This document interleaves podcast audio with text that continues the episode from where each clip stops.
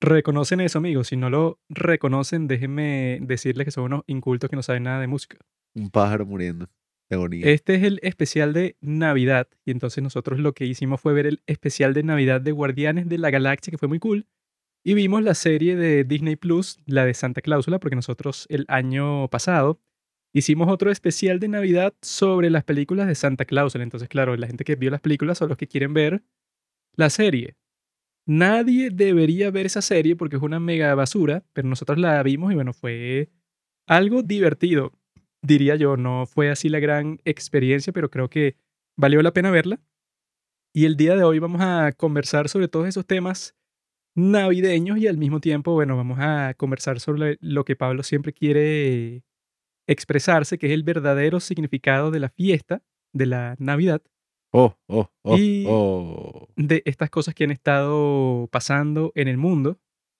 Como por ejemplo la cosa más importante de todas, obviamente, que fue el Mundial de Qatar 2022. Esto lo estamos grabando dos días después del gran hito histórico, algo que nunca se va a repetir ni por los últimos, ¿qué? Ni en los próximos 100 años Argentina va a ser capaz de ganar otra Copa Mundial, porque bueno, ya esto lo selló. La gente estaba diciendo, la mejor final de todos los tiempos entre, bueno, el gran Messi y Mbappé, ¿no? O sea, eh, los, los dos grandes, bueno, que se puede decir que son los mejores jugadores del mundo actualmente y se enfrentaron en la final más dramática de todos los tiempos. O sea, yo creo que sí tienen razón los que han estado diciendo que califica como uno de los partidos eso más épicos e icónicos de la historia. Y tuvo el fin de cuento de hadas que todos esperábamos, porque si ese no era el final, iba a ser una gran tragedia para todos. Ay, el pobre de Juanqui. Nunca tuvo fe, a diferencia de Pablo, que vio todos los partidos por primera vez. Pude ver todos los partidos de Argentina. Yo voy por Argentina desde el año 2010. ¿Mm? Cuando yo mi tío no me dio mi voy chaqueta. por Argentina, yo voy por Messi. A mí no me puede importar menos ni el país, ni la selección, ni los jugadores, ni la gente, ni la cultura argentina, si es que tienen. Ya. A mí sí me importa porque vi el documental de Maradona. y Yo, también lo vi. Cada vez que veo una película de algo, ya, o sea, soy. Voy por ese equipo. Pues si sacan una película de, no sé, X equipo, así sea el más mierda, dije que, ah, bueno, listo. Voy por ese porque me conmoví con la historia. Yo iba por Messi porque yo siempre he sido fan del Barcelona. Y entonces yo dije que, bueno, siempre voy donde est- esté Messi. Yo antes iba por España po- porque era la España en donde estaba Puyol, Piqué, Xavi, Iniesta, Busquets, o sea, todas las grandes estrellas del Barcelona, que fue lo que le dio la copa a España en el 2010. Yo iba por ellos, pero después ya cuando los tipos se fueron poniendo viejos y ya no eran titulares y los reemplazaron otros jugadores, pasé a ir por Messi. O sea, Argentina no, Messi. Argentina me parece un país bien interesante, de contrastes. Seguramente si estás escuchando esto, eres argentino. Hay una gran posibilidad. ¿Mm? Porque No, una tenemos gran una gran audiencia en Argentina. Eh, como tres personas. La mayoría de nuestra audiencia es del norte de Latinoamérica, Colombia, Ecuador, Perú. Bueno, Perú no es el norte, pero toda esta zona nuestra casi caribeña, de ahí es que viene la mayoría de la audiencia. Fue un mundial interesante, con muchas sorpresas, con muchas cosas, pero sobre todo porque era el fin de una era, una era futbolística. Eh, ya estábamos viendo cómo iba a ser el último mundial de todas las estrellas y ahora se está esperando cuáles serán las nuevas estrellas. Ya tenemos a Mbappé, que básicamente seguirá el legado de Messi, ¿Mm? de salir con transexuales, ¿Qué? como hizo Messi todas. Eso no lo hizo Messi, eso lo hizo Ronaldo el Gordo. Yo les recomiendo, si ajá, están emocionados por la victoria de Argentina, están eufóricos así como yo, si en sus, eh, ¿cómo es? En su lupita esa de Instagram le salen puras cosas ahora de fútbol de En el Explore. en la Explore page, les recomiendo que escuchen un podcast que se llama La Última Copa, que lo produjo NPR. No recomiendes otros podcasts durante el podcast, de animal. No es que nos estás quitando la audiencia. Escuchen ese que es una serie bien interesante y te cuenta la historia de Messi con la selección, todo. Yo lo escuché previo al mundial o empezandito el mundial y fue perfecto porque si te pones a ver, o sea, te revela cosas que uno ni idea sobre todos los mundiales anteriores, o sea, todo eso, no sé si se acuerdan cuando Messi dijo y que no, me voy de la selección, Claro que se acuerdan. todo lo de la más de Copa cinco años. Bueno, todo eso fue súper dramático, todo eso lo vivimos. Yo me acuerdo las Copas Américas perdidas. Tú no ves fútbol, chamo, tú no ves fútbol. mm, En Cuando cambio yo, Chile. yo estuve ahí en todo eso, pues, o sea, yo iba a los partidos. No Mm. verlos por televisión como un pobre tonto. Pero yo, viendo toda esta victoria, bueno, que fue el super partido, que bueno, que yo prefería que simplemente ganaran y, y ya, pues, o sea, cuando estaba 2 a 0, yo dije, bueno, por fin un partido en donde no nos vamos a tener que estresar durante 120 minutos sufriendo. Yo dije, bueno, por fin va, va a hacer que sea una victoria 2 a 0 o 2 a 1 o no sé, 3 a 1 y ya. Va a ser eso, en, en los 90 minutos, Messi tiene que ganar sí o sí. O sea, a- a mí no me importaba, o sea, yo no pensaba y que no, es que Messi tiene que demostrar que es el mejor del mundo en un partido épico para que cuando él gane, no, o sea, yo dije, bueno, gane como gane, sea como sea, eso pues ya solo por el hecho de que Messi haya ganado el mundial, ya eso, bueno, pues, o sea, será como que el hito más grande de, de todos para terminar cualquier debate y que, bueno, ¿quién será el mejor jugador de toda la historia? Eso pues que la cosa es que yo creo que eso no lo están diciendo mucho en estos tiempos, ¿no? Que los argentinos, antes de que Messi ganara la Copa América, ¿verdad?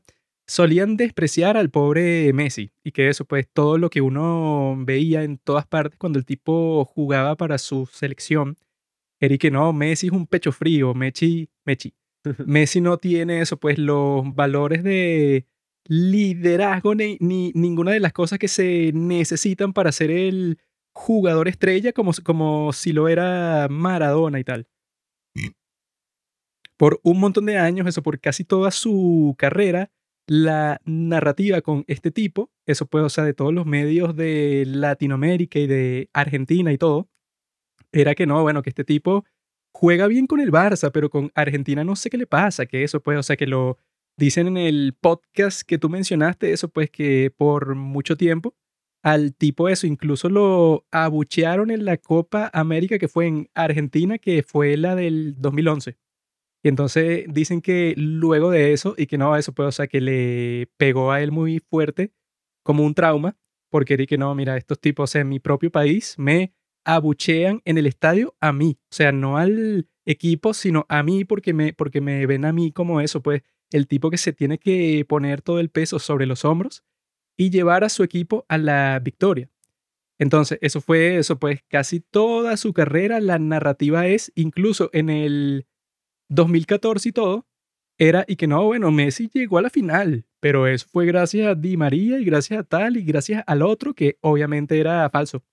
Porque eso, pues, o sea, si tú ves casi cual- cualquier partido de la selección desde que él tiene como, no sé, como 21 años, 22 años, el tipo, bueno, eso, lo, lo que se burlaron por mucho tiempo era que este Messi, eso en Argentina, como no tenía los compañeros que tenía en el Barcelona, el tipo tenía que bajar a media cancha para comenzar todas las jugadas de cero él porque el mediocampo era una porquería, ¿no? Y eso fue así por mucho tiempo. Entonces yo lo, yo lo que creo viendo eso, pues, o sea, como que el cambio completo que ha tenido, como que la narrativa de quiénes son los fans de Messi, ¿verdad? Dentro de la selección, desde que el tipo ganó la Copa América y para este mundial, que si tú ves eso, pues en Instagram, en cualquier red, eh, red social, es y que no, bueno, Messi, todos lo aman, todos lo quieren, el ídolo de todo el mundo por lo que hizo. Y yo dije, bueno, eso comenzó con esa victoria de la Copa América, porque antes de eso, lo, eso pues lo puteaban constantemente cuando jugaba con la selección, que estaba llena de inútiles como Higuaín, que era el titular, y bueno, que el tipo eso perdió un montón de finales él solo. Y entonces llegamos hasta el día de hoy en donde eso, pues, o sea, Messi es como que el gran fenómeno social, cultural, mundial del mundo.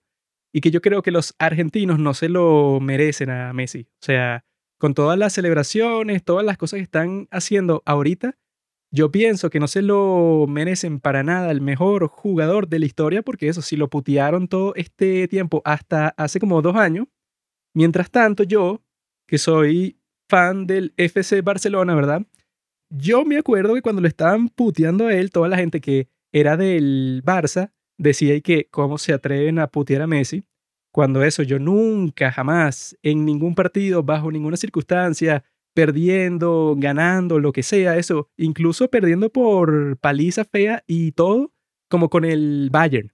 Yo nunca he visto a nadie que es del Barça criticando a Messi por la derrota. O sea, yo lo que siempre he visto es que la gente del, del Barça está clara y que, bueno, como coño vas a criticar a Messi como mal jugador o porque se equivocó o porque no metió los suficientes goles en este partido y cómo carajo vas a hacer eso, cuando literalmente yo creo que para ningún fan del Barça estuvo en duda de que Messi era el mejor jugador de toda la historia como desde el 2009. O sea, ya nosotros estábamos claros de eso, ¿no? Pero los de Argentina, que no sé qué tienen en la mente, esperaron hasta el día de hoy eso pues, o sea, que el tipo ya es campeón mundial y que no, ahora sí lo podemos poner al lado de Maradona, cuando bueno, Messi siempre fue mejor que Maradona casi que desde el principio de su carrera, porque el tipo, bueno, no es un drogadicto loco que jugó bien unas cuantas veces y ya, sino que Messi eso, pues e, es que sí, el,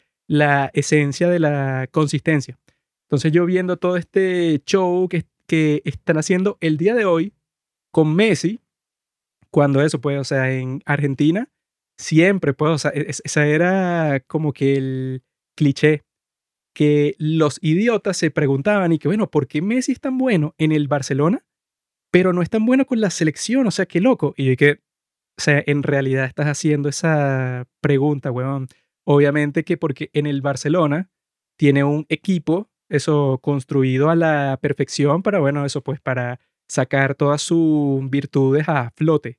Mientras que en Argentina son un grupo de locos ahí, ¿verdad? O sea, que todos juegan, ¿verdad? Esperando que Messi les resuelva todas las dificultades del partido.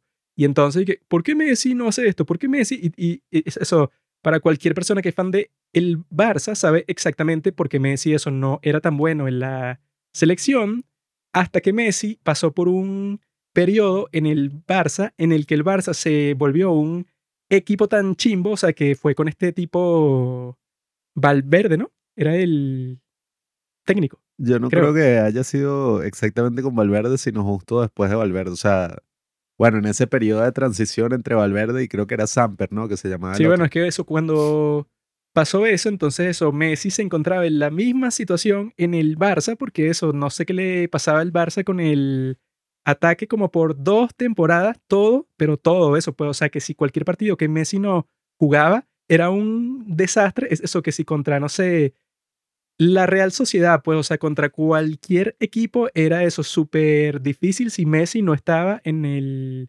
titular. Entonces, eso, pues, este Messi como que, no sé, se convirtió en un tipo que era capaz de eso, de cargar al equipo entero en el Barça, ¿no? Pero incluso antes de eso, toda la gente que era del Barça estaba consciente y que, mira, este tipo nunca lo vamos a criticar ni a decir que una derrota es su culpa, porque este tipo claramente es el mejor de toda la historia, ¿no? Eso pues, para la gente que es del Barça, eso nunca estuvo en duda, mientras para la gente de Argentina, siempre dice, no, pero él nunca ha ganado ningún título internacional con nosotros y entonces él para demostrar que sí es el mejor de todo el mundo, tiene eso, pues, o sea, que cargar al equipo completamente él, como supuestamente hizo Maradona, lo cual es mentira, porque el tipo eso, pues, o sea, si tú te pones a ver el mundial que él ganó, tenía tremendo equipo, pues, no era Maradona con un grupo de locos ahí que no sabían nada de eso, pues, de estrategia, ni de táctica, ni, ni nada, sino que el tipo tenía buenos compañeros, pues. En el caso de Messi, bueno, eso pues solo vemos a Higuaín, que bueno, que el tipo eso pues como que le saboteó muchísimas victorias. Eso pues yo creo que la hipocresía es bastante fuerte en estos tiempos, sobre todo viendo eso, lo mal que han tratado al pobre Messi desde su propio país y considerando que el tipo eso le dieron el chance así, pero eso incluso ofreciéndole un montón de dinero y que mira, bro, es mejor para ti jugar en la selección de España, ¿verdad? Imagínense si Messi hubiera jugado en la selección de España, cuántos mundiales hubiera ganado España. Desde el 2010, obviamente lo gana, 2014 hubieran sido favoritos también, pero eso pues este Messi por alguna razón patriótica, el tipo se fue para Argentina y se tuvo que aguantar como por 10 años que lo llamaran un pedazo de mierda. Entonces, eso yo creo que los argentinos no se merecen a Messi. Los que nos merecemos a Messi somos los del Barcelona que nunca hemos dudado por un segundo de Messi. Yo tengo una posición distinta a la de Juanqui, porque yo pienso que es interesante todo el trasfondo cultural, socioeconómico, o sea, todo lo que hay detrás, ¿no? De, de la historia de Messi con Argentina. Porque si te pones a ver, o sea, es la historia de, mm, de también todas las crisis económicas que ha vivido el país y de cómo se ha tenido que ir, bueno, a, a Europa y a aprender un fútbol totalmente distinto que el que se juega en Latinoamérica. Pues, o sea, en Latinoamérica hay como que toda una cultura futbolística mucho más emocional, mucho más bestia. O sea, los fans de los equipos son mucho más animales, ¿no? Y entonces en las celebraciones o en las derrotas, en las victorias o en las derrotas, siempre es, bueno, o la mega euforia o la mega ira. Y son como, es un fútbol mucho más físico, mucho más malandro, pues, o sea, es distinto al de Europa, sin duda alguna. Entonces tenemos esta tradición de, de jóvenes que abandonaron su país porque sus propios países no tenían una liga desarrollada, no tenían las posibilidades para, bueno, como el mismo Messi, eh, pudiera hasta recibir el tratamiento que necesitaba, pues, para, para crecer. Y tuvo que agarrar esta oportunidad de irse del país, como muchísimas personas se fueron así en esa época. Entonces es muy interesante porque mm, es esa cosa, como esa inseguridad propia de todo un país. Eh, ¿Qué hablas, bro? Estoy hablando, cálmate. Es la inseguridad así de todo un país también, como que bueno, o sea, vio como sus estrellas se fueron y, y se criaron en el fútbol de, de Europa y piensan algunos que, y que no, es que el fútbol de Argentina, o sea, que si el Boca, el River, todo eso es mucho mejor que esos, pues, o sea, y que se juega de otro estilo, Messi no está acostumbrado a este estilo, todas esas cosas, él está acostumbrado a un fútbol así como refinado, no al fútbol serio, al fútbol real así de las canchas. Entonces es interesante Ah, pero ver. eso son estupideces, bro. Ya va, pero cálmate. Ellos no tienen razón para tratar al tipo así, sea el contexto cultural que les dé la gana. Bueno, entonces nada, es interesante ver todas las mm, distintas facetas que ha tenido el mismo Messi en la selección. Porque, o sea, es verdad que antes el tipo, si bien nunca, o sea, el tipo siempre fue bueno, desde joven, desde que entró al Barça, sí, siempre sacan estas fotos que sí, a los 23 años, la edad que tiene Mbappé, aunque bueno, acaba de cumplir 24, el tipo ya tenía que si balón de oro, había ganado Champions, o sea, el tipo una mega estrella. Pero ahorita sí tiene como que más esa faceta de liderazgo y de que en este último mundial casi que todo fue construido como que, mira, queremos que Messi gane el mundial. Entonces fue que sí, bueno, un proyecto futbolístico totalmente nuevo. Pero Eh, dijiste que tu posición era distinta. ¿Distinta en qué? distinta, ya va, espera. Déjame terminar de decir mi punto.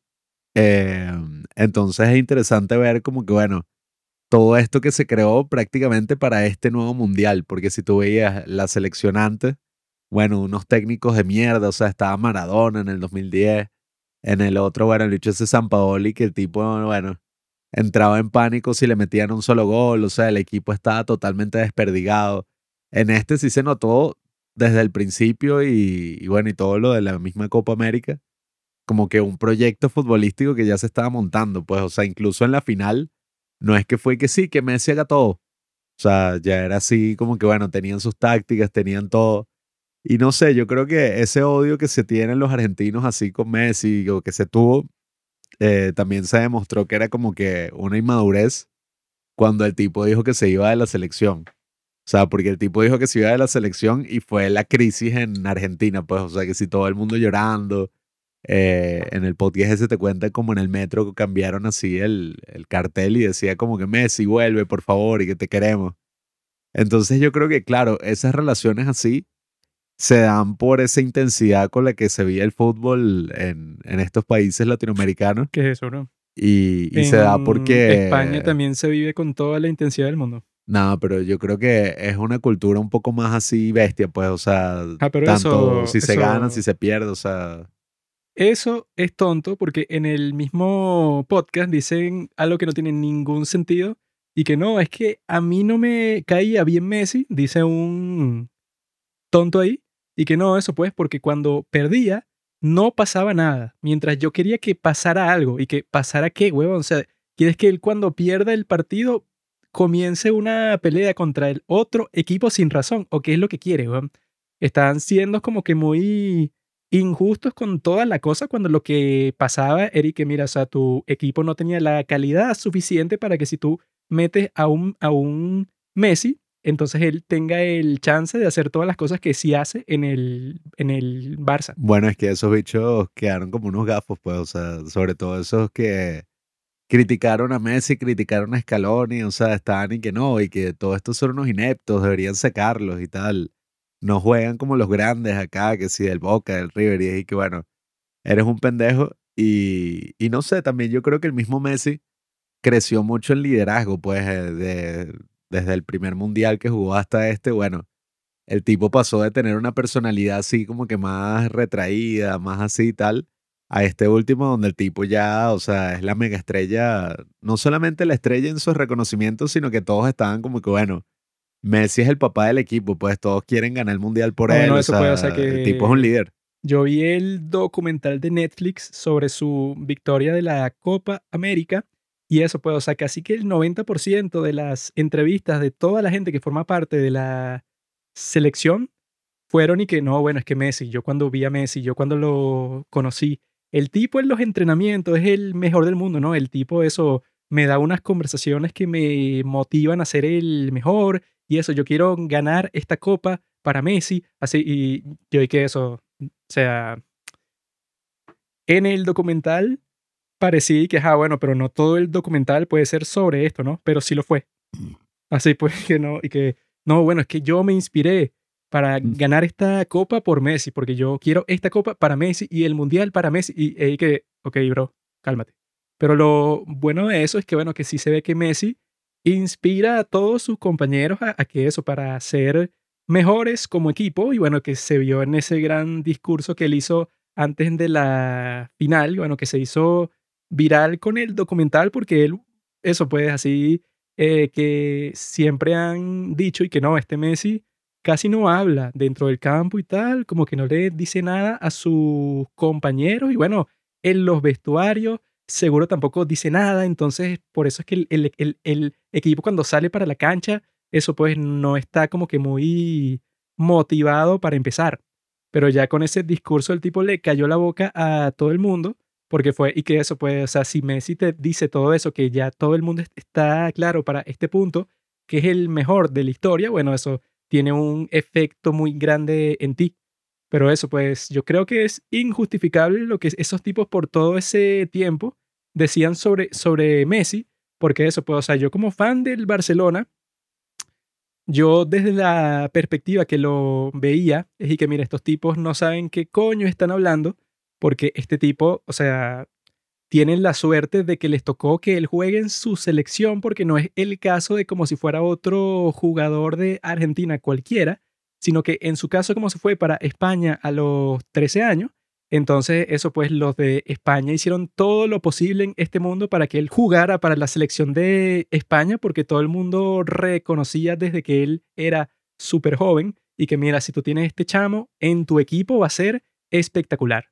Y eso, pues él tuvo el chance y dijo que no. Cuando eso, cualquiera se, se da cuenta que este Messi en el equipo de España, que ha sido consistente como equipo bastante bueno, sería eso, pues una explosión. Pero el tipo eh, rechazó todo eso para intentarlo con Argentina porque era su país. Eso, pues, o sea, yo creo que eso por sí solo era suficiente para que toda la gente desde Argentina pensar que, mira, pero no, le podemos decir nada en contra a este muchacho, porque si fuera por él, ¿verdad? O sea, si no, si, si no fuera por el peso que se puso él mismo de ganar un mundial con Argentina, él estuviera relajado en España, que lo más probable es que tuviera el mismo trato que le dan en el Barça, que es que todo el mundo piense y que no, eso pues a este no, no lo puedo ni criticar ni nada porque eso pues obviamente es uno de los mejores jugadores de toda la historia. Entonces, eso, yo creo que los tipos fueron unos mal agradecidos y hasta llegar a este punto que, o sea, que ya, pues, o sea, que si lo adoran completamente, ¿no? Pero fue como dijo Cristiano Ronaldo, que él dijo eso, pues, o sea, que cuando él ganó la Eurocopa, él cuando chequeó su teléfono tenía 100 llamadas, ¿no?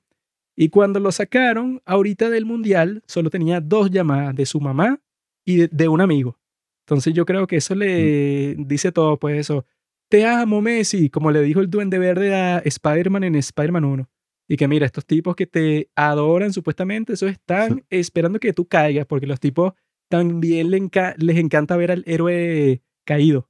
Entonces eso, pues no te tomes muy en serio el amor que tienen por ti, porque si perdieras, eso yo creo que si incluso Messi por las cosas del destino hubiera perdido este mundial, creo que tendrías a un montón de gente en Argentina que siguiera pensando y que no, bueno, este tipo no es tan bueno como Maradona porque no pudo darnos el, el mundial. O sea, es una forma muy rara de reaccionar cuando tienes al mejor jugador de toda la historia en tu equipo. Bueno, yo lo que pienso es que el mundial siempre es una oportunidad interesante porque ahí puedes ver cómo se mueven todas las pasiones, como la gente odia su país, pero si el país está en el mundial y tiene buenos jugadores y tal, se crea un nacionalismo súper interesante. Incluso si ni siquiera eres de ese país, o sea, yo ahorita tengo una chaqueta argentina y estoy que sí, Argentina. Yo, a mí sí me gusta mucho Argentina. Eh, no es que yo sé que no, Messi ya. Es una Como el tonto de Juanqui. Em, pero yo creo que fue muy interesante, o sea, fue arrechísimo ver todos los partidos así y como poco a poco iban creciendo hasta eso, pues, o sea, iban ya teniendo más seguridad hasta que la, el partido contra Croacia, o sea, la semifinal, los tipos súper relajados, o sea, ganaron, pero así, o sea, 3 a 0. Los pasearon. Y incluso en la final estaban jugando súper bien, pues eso fue, esas son cosas propias del fútbol. Eh, que de repente, bueno, la locura, o sea, por suerte o por el nerviosismo, eso sí por lo que sea. Bueno. Tremenda suerte eso, pues que si todo lo que hizo Mbappé, que obviamente es muy bueno, pero eso, pues al final sí le dio, no sé, como que le pegó un rayo porque el tipo de repente que no, dame a mí golazo, no, penal, maldita Cuando va 2 a 0 es eso. Meten un gol y ya todo el equipo recupera la fe y el otro equipo dice, coño, me jodí. El maldito penal ese. Entonces, coño, fue tremenda final. Y fue buenísimo. Otamendi, ¿qué pasó? Fue todo perfecto y nada, yo creo que esa es la cuestión, la tradición latinoamericana tenemos una cultura así que es burda de bestia y que es así como que muy emocional, pues, con todo lo que pasa que, que no sé, yo creo que los europeos son como muy pragmáticos en otros aspectos. Argentinos son unos salvajes, chicos. no, bueno, yo no me imagino si Venezuela llegara a una vaina así. Nosotros somos tan malos que no hemos calificado en ningún mundial. Y cuando hemos estado cerca es un show. O sea, la gente que, no, y que Venezuela necesitamos quedar medio clasificados al mundial. Es la única esperanza que tengo en este país. Y un show así y, son todos una mierda. perdemos contra Chile cuando pasa eso. es que no, solo tenemos que ganar el partido contra Chile y siempre perdemos. Y maldita sea. Siempre es un show y que han pasado como cuatro partidos así. Tiene que ganarle a Paraguay hoy, porque si no le gana a Paraguay, entonces su futuro en el mundial y los bichos van y pierden ah, pero nosotros en los, en los últimos como 10 años le hemos ganado a Argentina, a Brasil ah. y no se lo esperaban. Y, aquí han lanzado fuegos artificiales cuando eso pasa y que Dios mío, sí. Y son tres puntos en la eliminatoria. Ahora imagínate si llegas al mundial y llegas, no sé, que si a cuartos de final, aquí la gente le daría un infarto. A mí me burda risa el video ese que era que la tipa preguntando a la gente en la calle en Perú y que cuál es tu ah, opinión sobre lo que pasó, lo del presidente, toda esa broma así de Pedro Castillo. Y el tipo que le estaba entrevistando y que, no, me parece una locura, eh, esto que hayan eliminado a Portugal. O sea, y que no, bueno, en realidad... La victoria de Marruecos no me lo esperaba para nada, pero bueno, felicitaciones a Marruecos. Y dije, señor, sobre el presidente, y que, ah, no, de eso no sé nada. Sí, que, no, no me pregunten sobre esa hueá. Eso sí representa un poco Latinoamérica. Todo eso sí de que nos emocionamos con estas cosas porque es nuestra gran esperanza. O sea, las ligas nacionales, todas esas vainas son mierderas. O sea, es incluso nuestras propias industrias en general. O sea, si es el cine, si es lo que sea, siempre son tan reducidas que, bueno, Cuando tenemos la oportunidad de mostrarnos a nivel mundial, ¿Sabes por qué es eso, Pablo? coño. Porque el imperio Mm. eh, nos eclipsa con su poder imperial. Estados Unidos no gana un coño. Lo que todo el mundo se está preguntando en esta fecha es por qué Mbappé no admite que es gay. Eso yo, por Ay, mucho tiempo, yo ni siquiera estaba consciente de que Mbappé es gay. Y no entiendo por qué no está en los medios. Eso me lo tuvo que decir Arsenio, que Mbappé sale con un hombre. Porque eso, como tú lo verás en los medios, es que sale con una mujer transexual.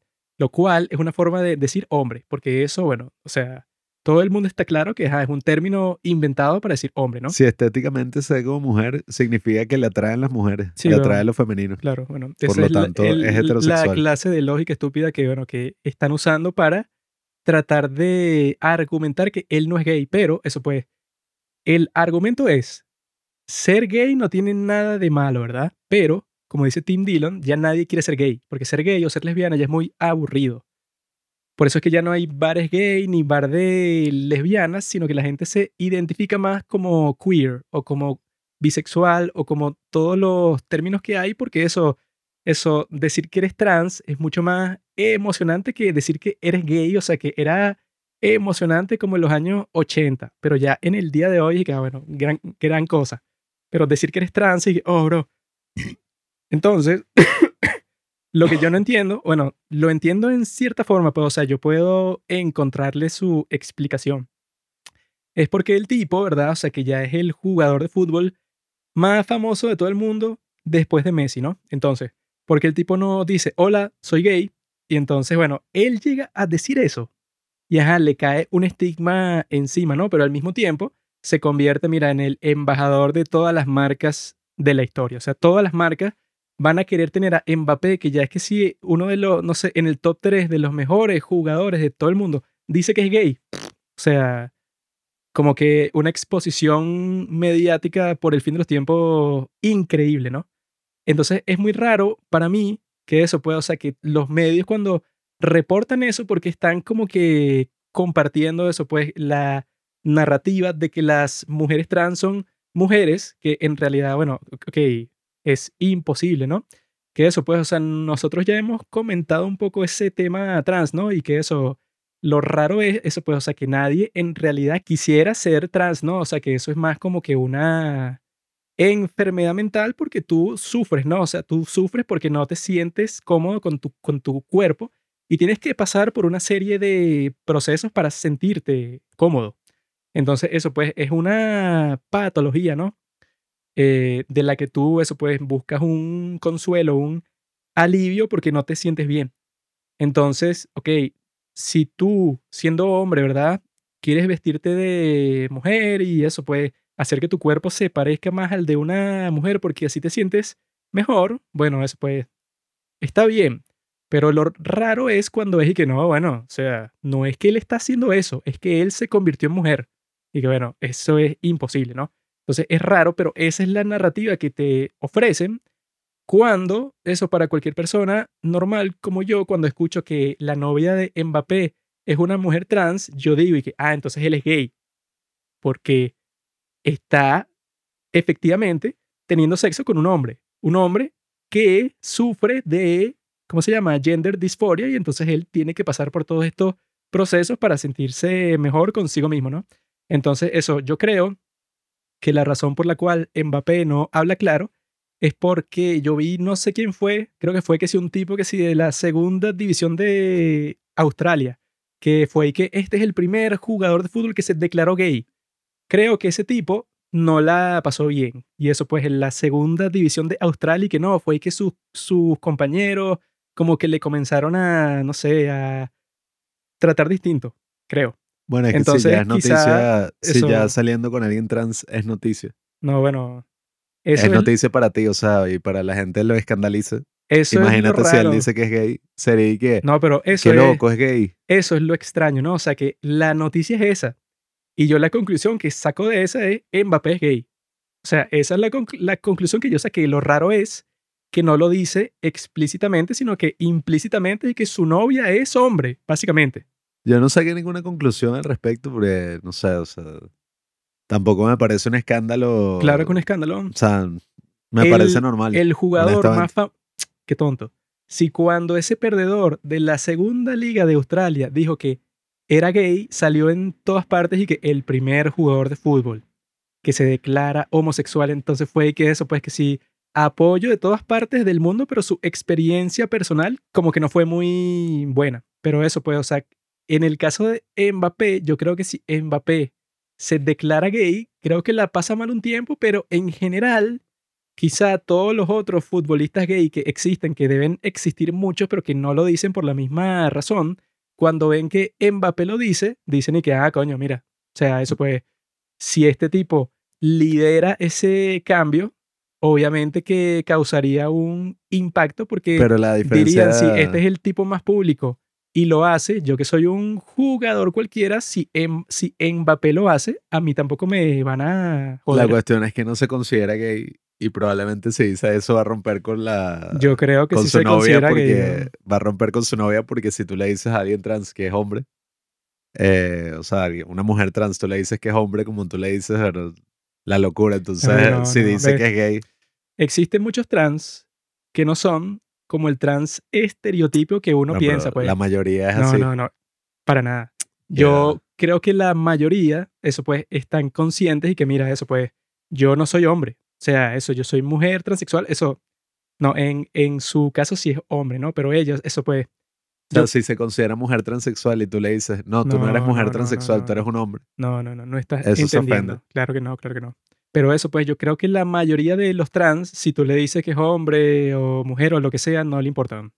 Yo creo que, yo l- creo que sí, que, no, yo, tanto, tanto que, o sea, tanta inversión para cambiarse No, el no, no, nombre, no, para que cambiar, qué sé yo, la percepción que la yo gente lo que tiene, o sea, he físicamente. visto que es como eso, pues como en todos sea, los grupos de personas, los que son más ruidosos son los que ves en los clips y que no eso, pues un hombre llama mujer a este tipo que decía que es hombre, entonces se creó un escándalo. Cuando eso puede, o sea, yo creo que la mayoría de las veces los tipos, y y que- que eso puede, o sea, yo me trato de presentar eso pues como el sexo opuesto porque yo me siento así, pero si la gente no lo piensa, me da igual, pues, o sea, eso pues, a mí lo que me importa es la opinión de los seres cercanos a mí, eso pues, o sea, a mi Bueno, por eso. familia, la gente. Si tu novio dice que tú eres hombre, obviamente, eh, o sea, Ah, pero yo no estoy diciendo que él diga que es hombre, o sea, yo estoy diciendo eso, pues, o sea, que admita la, ver- la verdad sobre su sexualidad. Si su novia es hombre,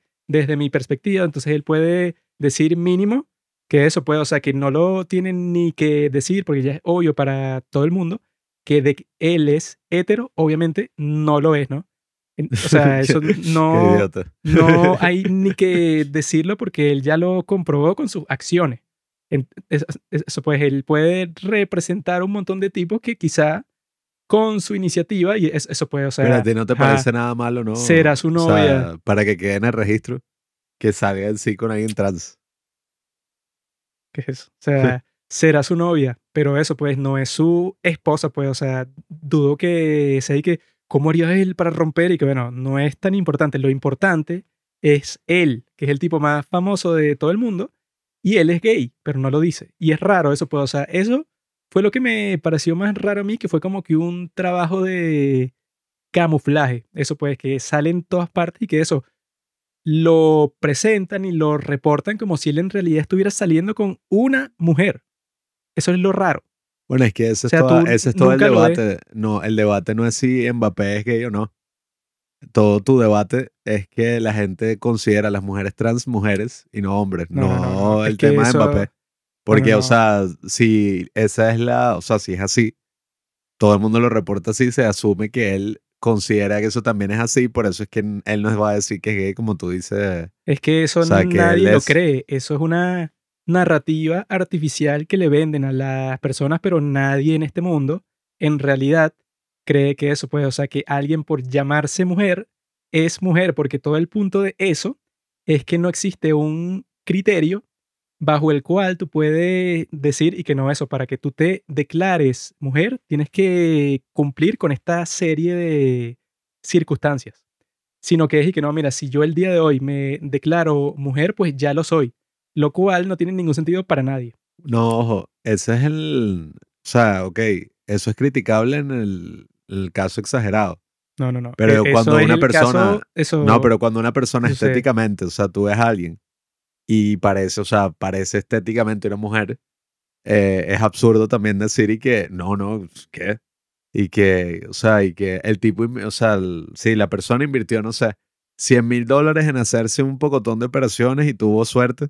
Y de verdad, o sea, parece una mujer. Yo he visto mujeres trans así. O sea, que físicamente parecen mujeres.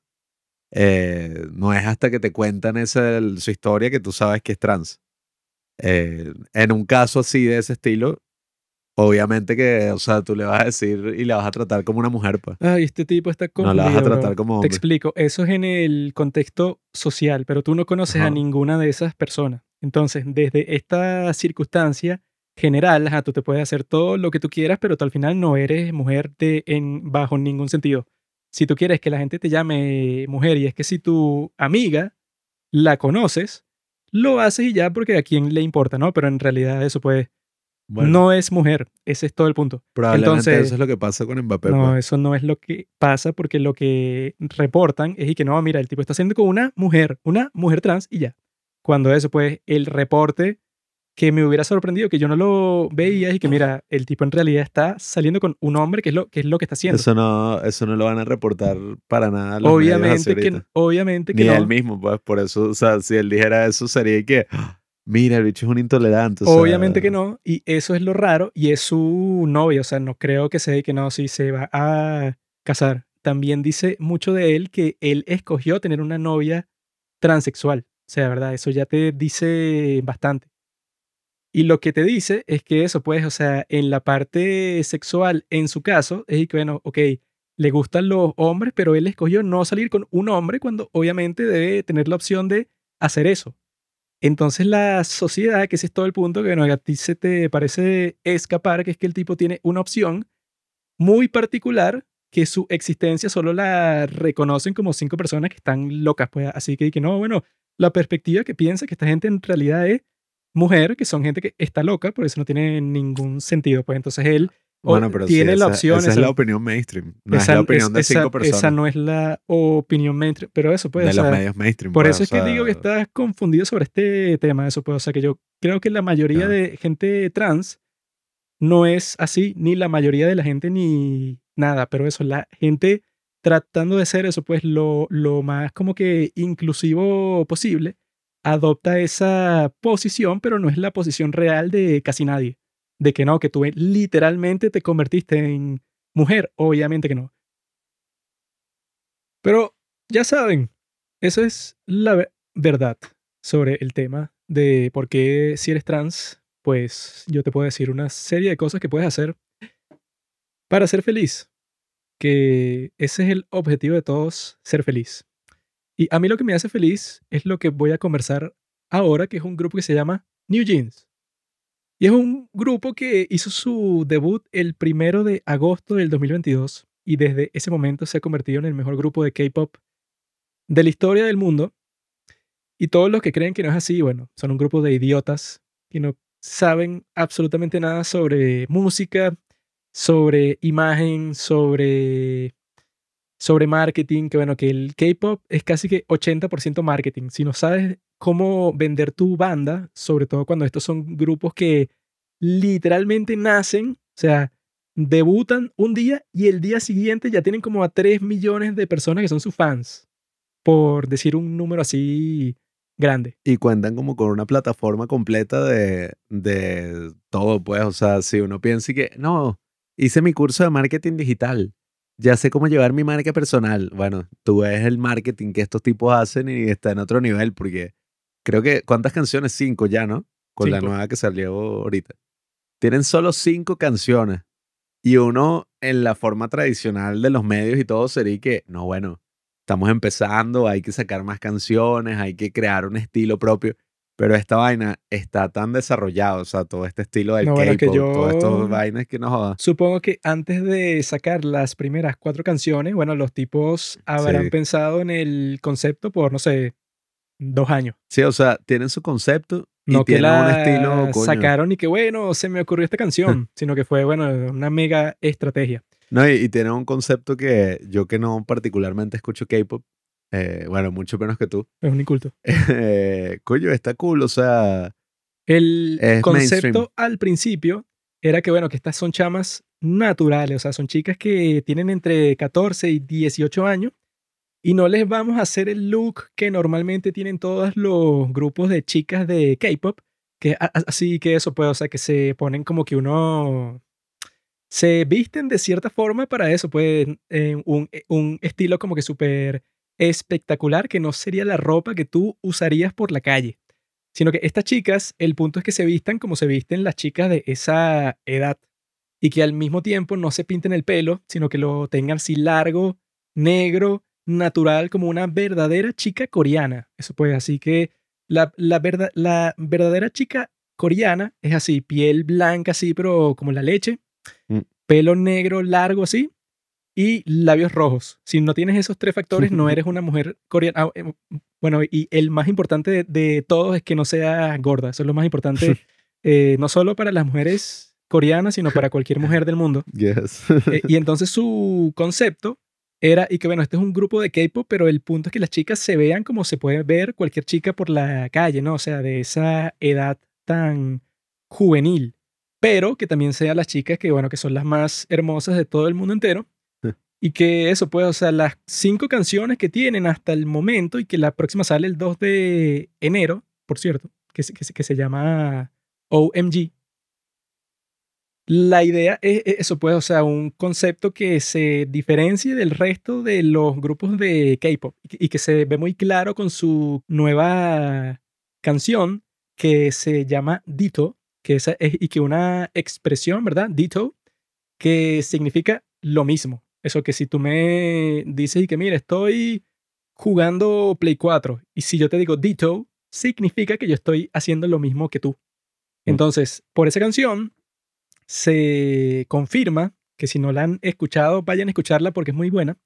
Se confirma que eso, pues que ellos no están buscando que sea como cualquier otro grupo de K-pop en donde las canciones siempre tienen que ser un espectáculo así, pero súper fuerte. O sea, que, es, que sea y que no, eso pues un ritmo eh, así de fiesta, o sea, que sea como que espectacular y que tenga así un, un break de rap y que tenga así unos vocals así, pero como que súper difíciles para que estas chicas puedan ostentar su talento vocal y eso. O sea, no tienen nada de esas cosas, sino que está inspirándose un poco por el pop gringo, en donde no existen como que, bueno, o sea, sí existen ciertos moldes, pero que no son como eso, los mismos moldes que los del K-pop.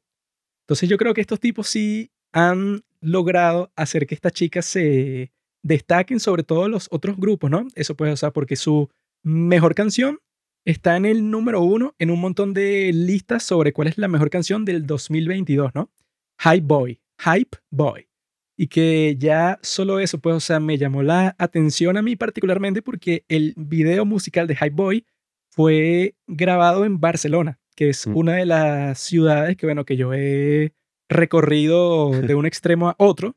Y cuando veo a esas chicas ahí, yo me imagino a, a mí mismo que también estoy en ese sitio y que, bueno, que las estoy seduciendo claramente con mis talentos. Yo estoy jodido porque si yo me imagino pasando por ahí, me imagino también que si, bueno, o seguridad sacándome, o si son unas tipas normales y ya no son estrellas, yo pasando y que, hola tal, las tipas que sí, poniéndome la peor cara, ignorándome, o sea, tratándome de la mierda. Obviamente que eso es lo que pasaría contigo, pero en mi caso, si yo paso por ahí eh, y me introduzco en ese grupo de chinas, bueno, yo creo que se me echarían encima, ¿no? Excepto la de 14 del grupo que yo rechazaría, obviamente, por principios. Esa es la, mm, esa es ya la medida cuando uno, hasta en sus sueños y en sus fantasías, te rechazan.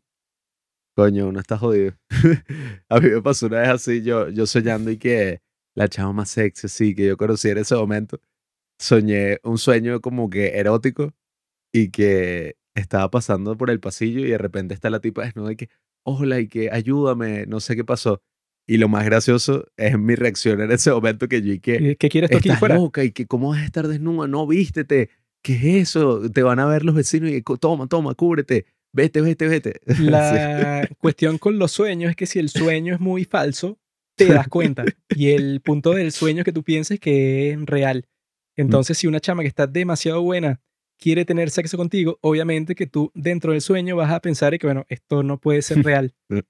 En cambio, eso puede, o sea, si es más realista, tú te, como que el sueño se siente mucho más eh, verdadero. Pero eso, pues, este grupo yo creo que es perfecto. Creo que será uno de los mejores grupos de toda la historia del K-pop. Y mi bias se llama Minji, que tiene 18 años, es la líder del, del grupo. Y Pablo, ¿cuál es tu bias? Hay una chica que me gustó que creo que tú dijiste que es la más famosa. Creo que es la más popular del grupo. ¿Cómo es que se llama? Se llama Herin y tiene 16 años enfermo. Yo no tengo problema porque, ajá, o sea, también la gente es muy mal pensada. No, es que Es eso. mi favorita, pero bueno, artísticamente, estéticamente, o sea. no- Toda la cuestión sobre eso de las vías es que, bueno, sí, huevón, porque debe ser que no, claro, la que tú escogiste es la que tú vas a tener sexo con ella, ¿verdad? Eso pues, entonces tú la escogiste para eso porque tú inmediatamente luego de que la escogiste vas a ir para Corea y la vas a seducir, ¿no? Obviamente que eso nunca va a pasar. Entonces no es que, ah, pero sabías que tiene 17 años y que, ay, ¿tú crees que yo en algún momento le voy a decir, hola, ¿qué importa lo que yo en mi mente pienso? O sea, que lo que, lo que piensa este enfermo seguramente Yo no es pensé nada sexual. Yo pensé, oye, se ve, mm, ¿cómo es que se llama? Fachera. Tiene un estilo cool. Wow. Y, y los videos y todo eso están calidad, o sea, no sé.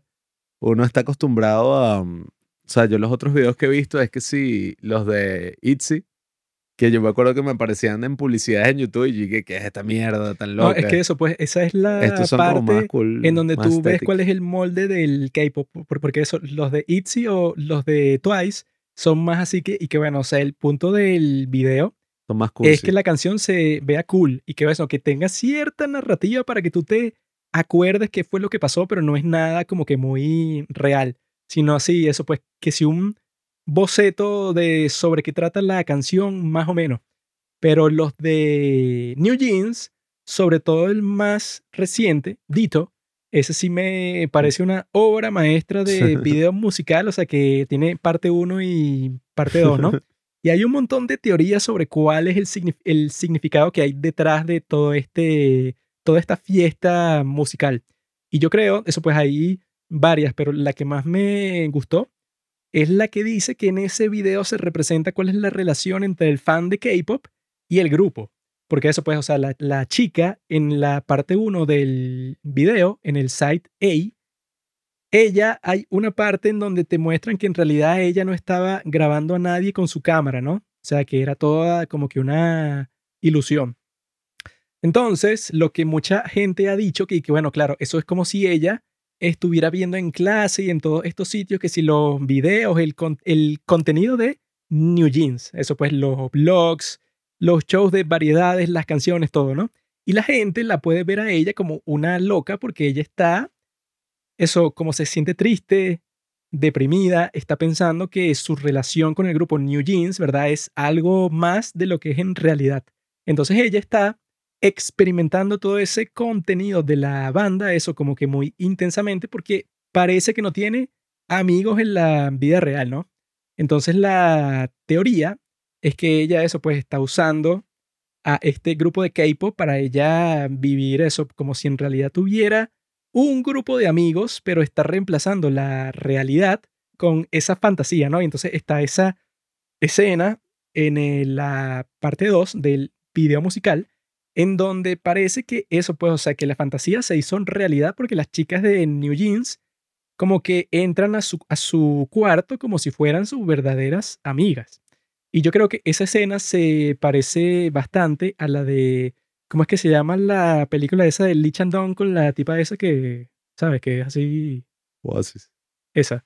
Yo creo que se parece a la escena de Oasis en donde la persona que tiene ese problema físico, eso puede, o sea, se, Parálisis cerebral. se ve eso como una persona normal, porque en este caso, ¿verdad? Es como que una fantasía trágica. O sea, que el punto de que se haga realidad es bonito, pero al mismo tiempo es trágico porque lo que implica en el video de New Jeans es que tú no tienes amigos. Y entonces estás haciendo real y por fin tienes. Eso puede, o pero es triste el hecho de que exista esa fantasía de que tú no tengas a nadie y que se hace realidad, pero bueno, es, es triste. Como la de Oasis, o sea, que es triste, bueno, que tú ser normal sea tu fantasía. O sea, que no sea eso, pues, o sea, lo rutinario, eso que tú estés en el metro con tu novio, sino que en tu caso, como tienes parálisis cerebral, solo eso sería tu fantasía. O sea, algo que es normal para muchas personas, para ti es una fantasía. Eso fue lo que me pareció a mí de ese video, ¿no? O sea, con estas chicas, y, que eso puede, o sea, que mi vías, como es Minji, ¿verdad? Significa que yo soy una persona como que más consciente que este chamo, que bueno, que escogió a la de 16 años porque mm. tiene como que un instinto así un poco pedófilo. Y eso es lo que me llamó la atención en estos tiempos ahí, ¿no? O sea, que Aunque, ya, perdón, un, un mini inciso también. Puede que la producción de los videos sea más así show y más artística y tal, pero la letra, bueno, no es muy profunda que digamos, ¿no? O sea, ¿Tú sabes coreano, amigo? I love you, Dito. Y que eres mi amor, la, la, la, la, la, la. O sea, es, son puras vainas No es así, es mi corazón late, ratatata. Bueno. Y ese es el coro. La letra en coreano es mucho más profunda de lo que tú podrías imaginar en tu vida. Son unas letras ahí medio. Eh, pero eso, pues, o sea, eso de la pedofilia es uno de mis temas preferidos, una de mis pasiones. El CEO de Valencia. Eh, eh, no, o sea, yo vi en Reddit, eso pues, yo cuando me hice fan de este grupo, que fue como hace dos semanas, yo busqué su nombre en Reddit para ver si tenía que saber algo sobre, sobre el grupo, ¿no? Y me encontré con el escándalo más estúpido que yo he visto en toda mi vida entera y que bueno, que es propio de la gente de eso, pues, o sea, que los, eh, los fans del K-Pop parecen ser como que particularmente hechos para los escándalos así, pero que completamente exagerados hasta el punto que no tienen ningún sentido lógico. Y entonces, este escándalo se debe a la canción Cookie de New Jeans, ¿no? Que fue la canción con la que ellas hicieron su debut. Resulta que hay un montón de fans del grupo que son gringos, ¿verdad? O de Inglaterra, pues, o sea, que su lenguaje principal es el inglés, en donde los tipos eh, vieron el video musical de esa canción, ¿no? Y su conclusión fue que la canción estaba haciendo referencia a la vagina mm. de las muchachitas estas que la cantan. Porque supuestamente, según ellos, el término cookie en inglés es una referencia indirecta a la vagina. Y yo ahí que yo eso puedo, o sea, casi que el 99% del contenido que consumo entre películas, series, todo, es en inglés y yo jamás he escuchado a nadie hacer ninguna referencia sexual con la palabra cookie, o sea, galleta. Jamás he escuchado que nadie se refiera a la vagina Mami, con la dame tu galletita. Con la palabra cookie. O sea, nunca, nunca, jamás. O sea, será, no sé, un término que se usaba en, 1950, pero, o sea, jamás he escuchado eso. Y estos enfermos, no mal pensado. Yo cuando busco eso en Reddit, eso puedo, o que si todos los comentarios en la publicación del video de esa canción y en otros, eso puedo, o sea, que yo vi una publicación de un subreddit que es de K-pop, en donde lo que decía es que, ah, mira, ¿cuáles son sus opiniones luego de que ya han pasado cuatro meses de la gran controversia que hubo con respecto al, grupo New Jeans. Y entonces yo me pongo a leer porque no estoy consciente de ninguna controversia. Y entonces la gente explica, y que no, claro, luego del gran desastre y el escándalo de Cookie, en donde la líder del, del grupo, eso pues la que está a cargo de todo el marketing que se llama Min Hee Jin, esta tipa, y que no, claro, luego de lo que ella hizo, luego de lo que Min Hee Jin hizo y luego de la canción Cookie, es obvio que esta tipa es una pedófila enferma, ¿no?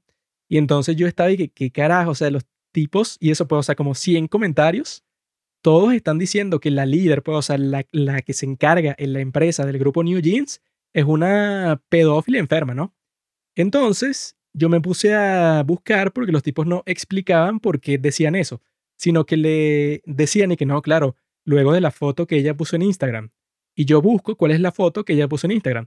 Y la foto es una foto de la casa de ella. Y entonces eh, está eso, pues, o sea, está ella como que está sentada en su casa. Y en la pared de su casa hay una foto de una niña que se ve como de, no sé, de 15 años y se le ve un pezón.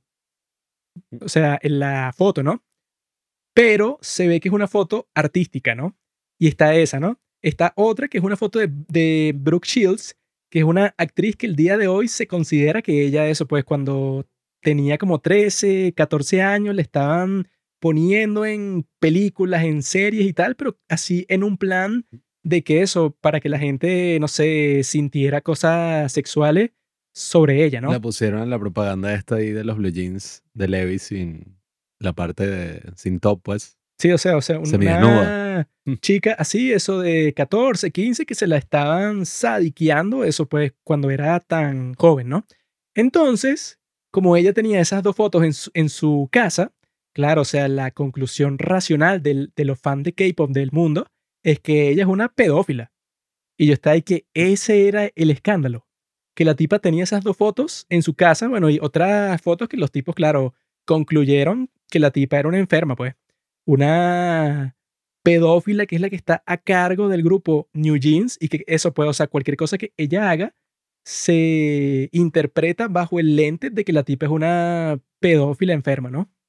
Y que no, que New Jeans tienen un concepto Lolita, o sea, que es y que no, claro, o sea, de las relaciones entre los hombres de 40 y las niñas de 15. Y yo, ¿y que cuál concepto Lolita están hablando si yo, eso cuando comencé a escuchar a New Jeans, me salió un video de YouTube que decía y que no, bueno, ya los grupos como New Jeans son grupos más distintos, grupos hechos para las nuevas generaciones porque no son hechos para la mirada masculina, sino que el punto de grupos como New Jeans es que eso, pues, o sea, que son hechos como que para las mujeres, por sus letras, por la forma en, en que se visten y por la razón de que son tan jóvenes, ¿no? O sea, eso pues, o sea, me pareció muy raro ver ese escándalo con este grupo en particular, luego de eso, pues, de que la gente lo viera como un grupo cute, un grupo, eso pues, o sea, que no es como que sexualmente explotador ni nada parecido. Y entonces, ¿verdad? O sea, lo, lo que me parece bastante extraño, eso puede, o sea, que la controversia explotó con esa canción Cookie, ¿no? Porque tiene unas frases y que This is my cookie, come and take a lookie, o y que eso pues, y que If you want it, you can get it, así pues, o sea, que si unas frases de ese estilo en inglés, ¿no? Y entonces, claro, los netizens, así los llaman, pues así esos fans como que obsesionados del K-pop, em, concluyeron que no, eso puede, o sea, con ese título que es una referencia directa a la vagina, que no sé de dónde se la sacaron, más las letras, quiere decir que la productora del grupo es una pedófila enferma y eso puede, o sea, que tú lees las letras y bueno, te vomitas porque bueno, están exponiendo a estas pobres niñas, ¿no? Y entonces yo, eso, mi... Eso, lo que yo concluiría viendo esa canción, porque eso, hay una de las miembros del grupo que tiene 14 años, que era lo principal que mencionaban pues en esos comentarios de Reddit. Yo lo que diría es que, bueno, eso, la canción quizá puede ser demasiado provocadora para un grupo tan joven. Eso pues, esa sería como que la conclusión, porque eso pues, como que si hay unas líneas que te provocan, ¿no? Pero la pregunta es, ¿te provocan para qué? Eso puede, o sea, porque no sé, puede estar dedicada como que a un crush, eso que tú tienes, que es como que más inocente y tal, y entonces la canción es que tú vas para su casa y te hornea unas galletas y eso, pues, o sea, de ese estilo, ¿no? Podría ser, ¿no? Pero podría acusarse a la empresa de que, bueno, que tú puedes ser un poco más sensible de que si el grupo es tan joven, no le des una canción tan provocadora porque la gente lo puede mal pensar, que fue lo que pasó, o sea, lo mal pensó, exageró pues esos momentos provocadores que tiene la canción, ¿no? Pero eso, pues, o sea, si esto fuera un grupo de gente racional, normal, diría y que, ah, mira, eso, pues, esta canción es como que demasiado provocadora para este grupo porque tiene un miembro de 14 años, ¿verdad? Esa yo creo que sería la conclusión normal. Pero, como obviamente estos enfermos no son normales, entonces los tipos tuvieron que crearse que era una conspiración pedófila y que no, que eso puede, o sea, que todo el grupo, claro, era el proyecto de esta enferma, Min Jin, que la tipa quiere eso, pues como que explotar sexualmente a todas estas niñas y que bueno, que es una maldita loca y que no puedes ni apoyar al grupo porque claro, pues, o sea, es como que un proyecto conspirador de eso, pues, de los pedófilos más poderosos de todo el mundo. Esa era como que lo que implicaban toda esta gente en Reddit.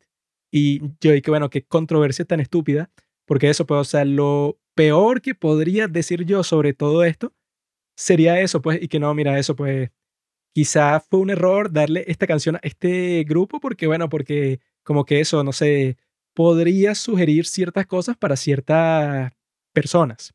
Pero no, pues, o sea, la perspectiva de estas, este grupo de locos era eso, pues, o sea, pero ni siquiera era como que una interpretación con diferentes opiniones y perspectivas y tal, sino que todo el mundo decía y que no, luego del escándalo de Min Hee Jin con las fotos pedófilas que tenía en su casa, más la disculpa que dio, o sea, eso puede, o sea, que ella dijo cuando se creó ese escándalo, que, y, y que no, mira, esta canción trata, ¿verdad? O sea, la simbología de esta canción es sobre el grupo que le está horneando una galleta a los fans, pero la galleta es el disco que están escuchando.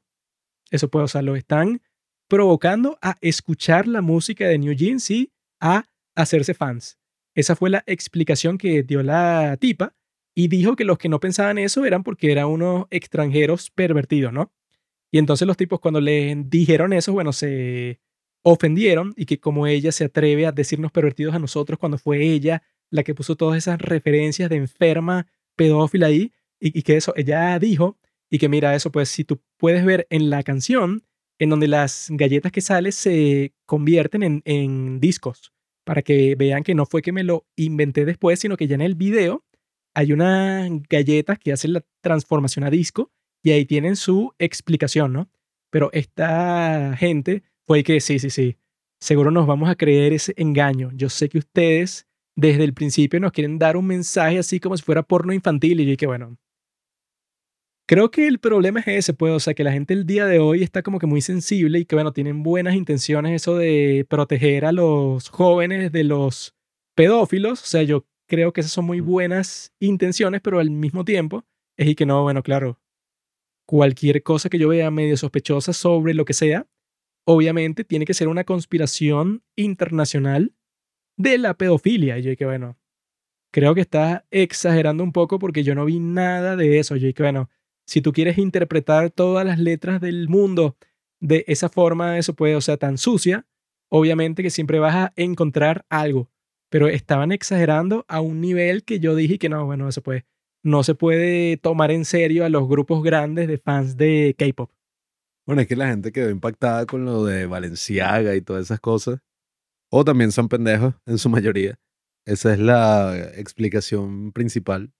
Pero Sí, eso, bueno, yo me acuerdo cuando éramos más chiquitos que mi padre compró un DVD de un pastor evangélico que decía que, bueno, que todo en Disney era una conspiración para exponer a los niños que sí, al sexo y a todas las cosas terribles así, o sea, que, bueno, tú podías ver que si en el póster de la sirenita se veía una de las torres era como un pene y que si en el Rey León el tipo movía como que unas luciérnagas y formaba la palabra sex.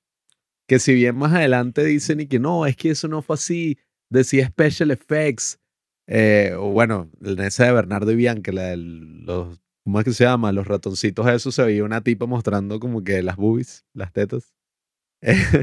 Pero me da risa porque hay mucha gente que pintaba eso como que no, esto es una conspiración de la empresa para apoderarse de tus hijos y envenenarlos, o simplemente era un animador aburrido que quiso trolear a todo el mundo y puso esa escena así para joder, pues. No, y ese mismo loco decía y que no, si tú ves casi cualquier castillo de cualquier película de Disney, eso es un símbolo fálico. Eso es para que los niños se acostumbren a tener un pene enfrente. Y que, y que bueno, bueno, claro, o sea, si tú ya tienes esa mentalidad, si tú ya estás convencido, como dijo uno de los comentarios que, que yo vi en, esos, esos posts de Reddit, y que no, yo escuché la segunda línea de la canción Cookie y la tuve que quitar porque me, me, me dio náuseas.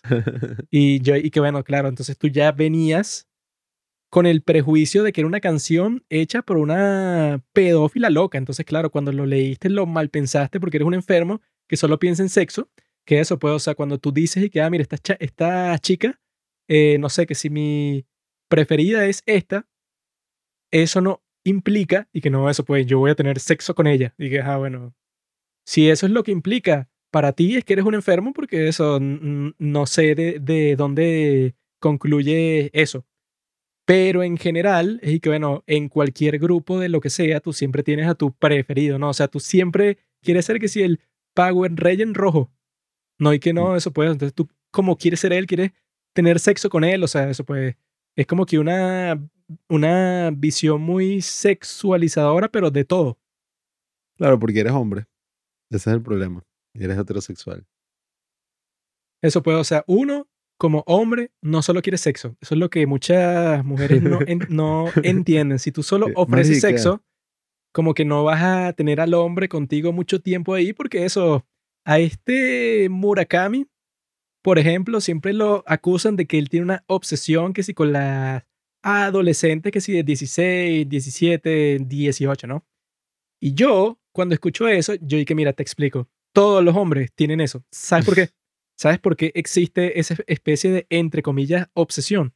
Mm. Es porque las mujeres jóvenes así, esos 17, 18, tienen como que un encanto especial, ¿no? Porque eso, porque no han sido, no les han roto el corazón hasta el momento, ¿no? Mientras tanto, cualquier mujer con la que tú converses, no sé, con 24 años, la tipa tiene, bueno, como 10.000 traumas entonces, cualquier conversación que tú tengas con ella, entonces va a ser como que saltar por varios aros distintos que ella te está poniendo y que no, eso, pues yo tengo que confirmar que tú no eres como mi ex 1, ni como mi ex 2, ni como mi ex 3, porque ese tipo, bueno, me dañó, me traumó y fulanito y todos los hombres son tal y tal y tal y tal, ¿no? Pero las mujeres así jóvenes vienen eso, pues como que con mente abierta 100%, pues, o sea, para divertirse bajo cualquier circunstancia ya, pues, o sea, como muchos hombres hasta los 30, eso puede, porque los hombres, eso puede, como que yo pienso que no suelen ser como que tan golpeados por la vida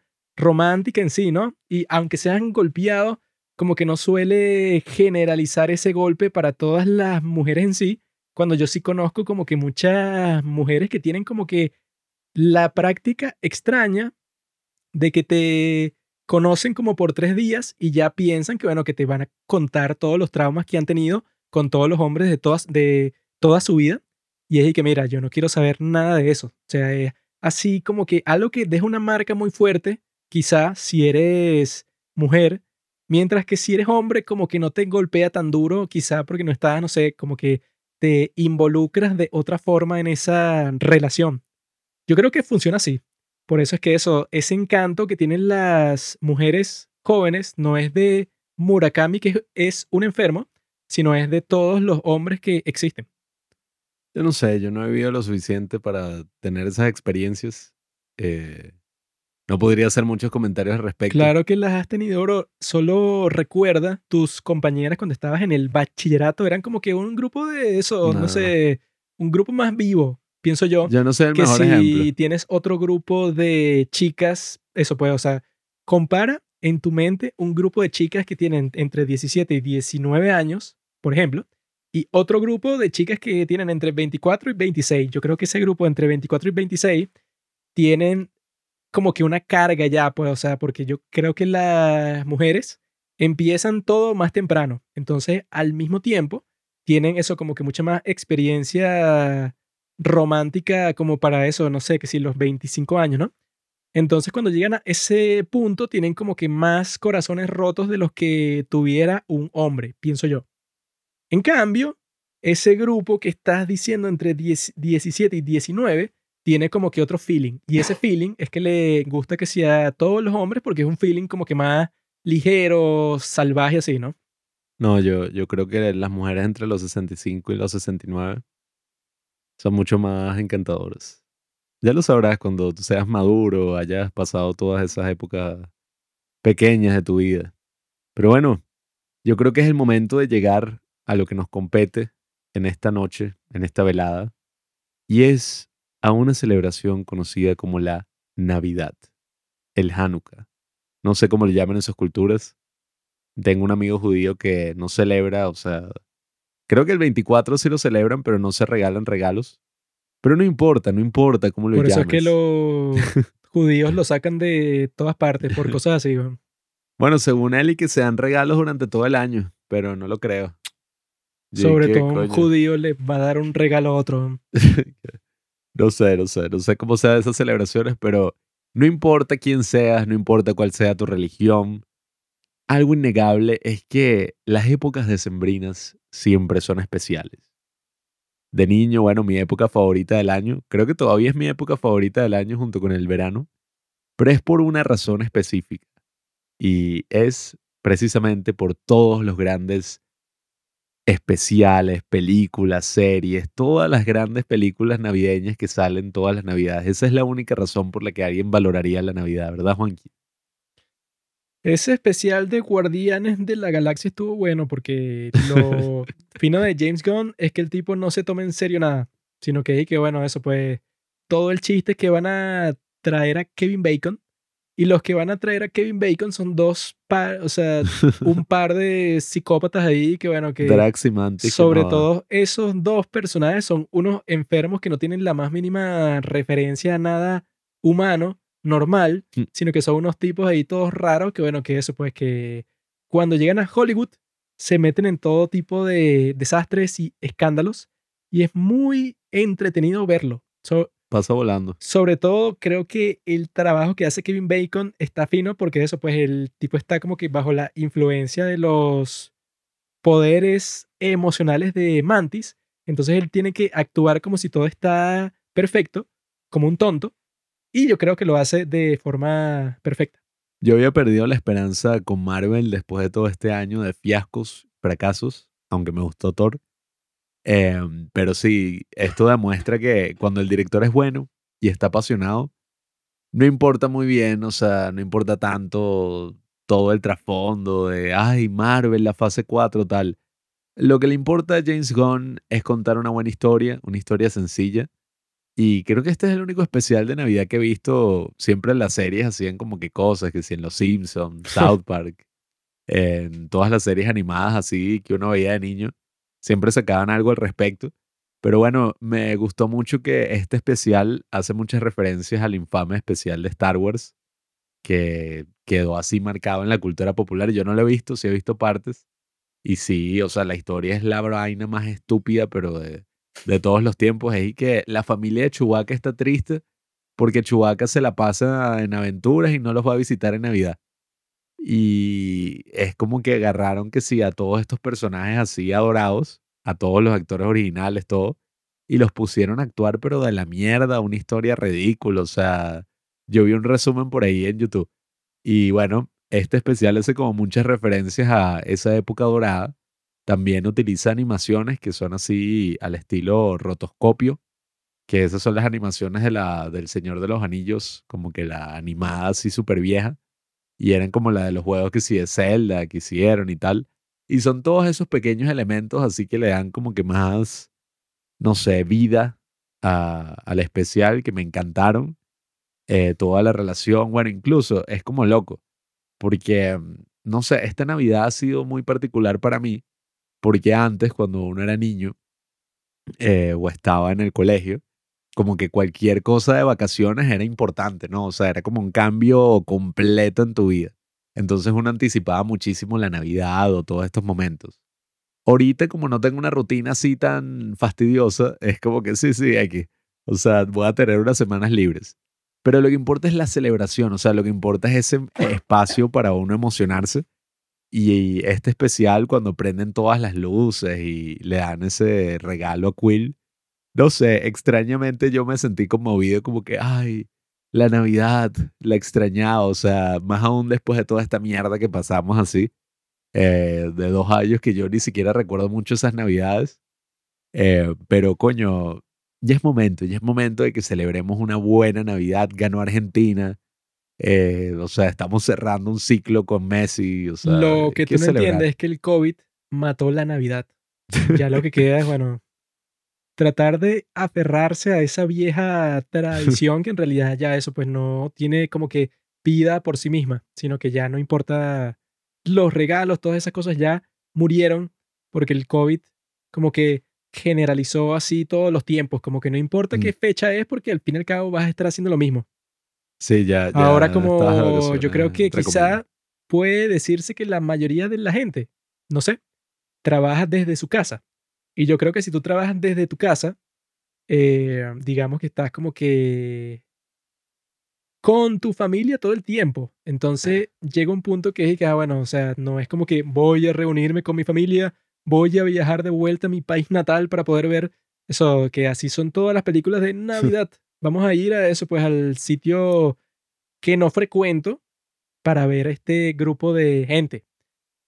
Pero en el caso del COVID, yo creo que incluso yo vi que los gringos, como que un montón de gente dejó de vivir por sí solo para vivir con su familia, como eso puedes, porque claro, si cambias todo el sistema y todas las condiciones económicas y todo, no tiene mucho sentido que tú sigas viviendo solo, sino que tú te devuelves con tus padres, porque eso, pues, eso, ponte que perdiste tu trabajo y quieres cuidar a tus padres, bueno, que ya están viejos y que, bueno, que si les da COVID, están así más de riesgo. Entonces yo creo que todos esos fenómenos quizá también eso pues como que han creado una realidad en donde no es como que tan novedoso reunirte con los miembros de tu familia más cercana porque eso ya lo hace todo el tiempo.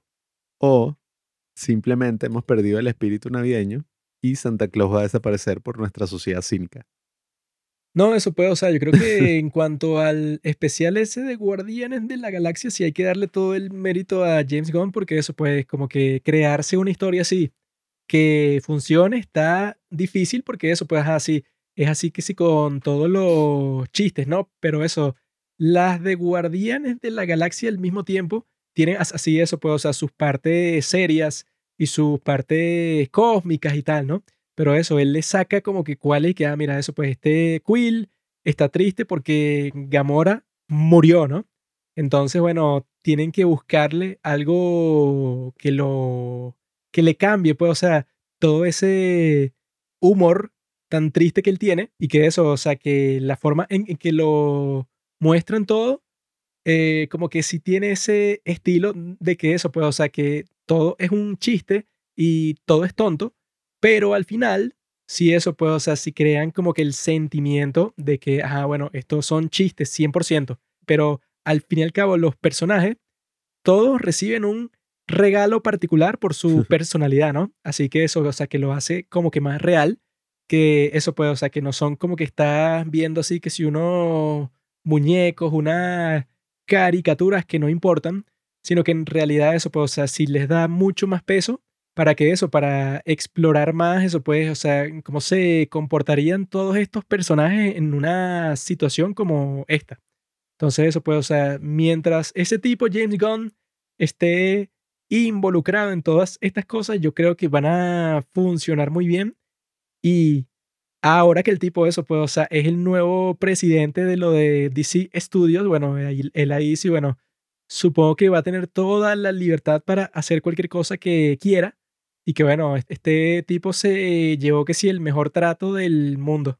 Porque fue el que no, bueno, que lo despidieron de la franquicia de la forma más tonta del mundo, porque eso, que este Disney se dejó llevar por un pequeño grupo de gente y el tipo, bueno, lo contrataron en DC, hizo Suicide Squad, le quedó genial y ya, bueno, le fue tan bien que es el nuevo presidente del estudio de su competencia principal. O sea, eso, Disney, esa habrá sido la peor acción posible que pudieron tomar. No, y que ahora yo tengo toda la esperanza en DC. No es que me importaran mucho las películas así de superhéroes ya en este momento de mi vida, pero, oye, teniendo a este tipo ahí que es un genio creativo a la cabeza, hay como que muchas promesas interesantes ahí. Hay una nueva película de Superman que el tipo está escribiendo, o sea, el tipo quiere hacer énfasis en traer a todos estos personajes como desconocidos y, toda una faceta que uno no está acostumbrado. Y eso puede ser súper interesante. O sea, hasta con esta misma de Guardianes de la Galaxia, te enseña que, bueno, el poder de, de una buena historia, del cine, o sea, de, del arte, de alguna forma, va más allá de todas esas estupideces que mucha gente pareciera importarle, que, ay, es que la franquicia, es que no sé qué personaje, es que no sé qué, qué tal. O sea, el tipo construyó una especie de franquicia con personajes totalmente desconocidos, pues, o sea, y bueno, y ese es el mismo espíritu de Marvel en un principio. Eh, pero, coño, a mí me pareció súper cool cómo agarra algo así súper, bueno, random, aleatorio, y que, ah, bueno, le quieren celebrar una Navidad a este tipo, y de ahí sacan una historia interesante, o sea, avanzan incluso las mismas historias de los personajes, o sea, este se da cuenta de que tiene una hermana, tiene un familiar, y, oye, está muy bien, o sea, una de las mejores cosas que puedes hacer esta Navidad es ver ese especial y, y continuando, ¿no? Con ese tema del espíritu navideño yo creo que es muy importante porque ya volviendo un poco a la normalidad, ¿no? Saliendo de toda esa mierda de pandemia y de todo esto, siempre ha sido importante tener esos momentos, ¿no? Donde uno sepa que pasó un año más, pasó un año más y aquí estamos.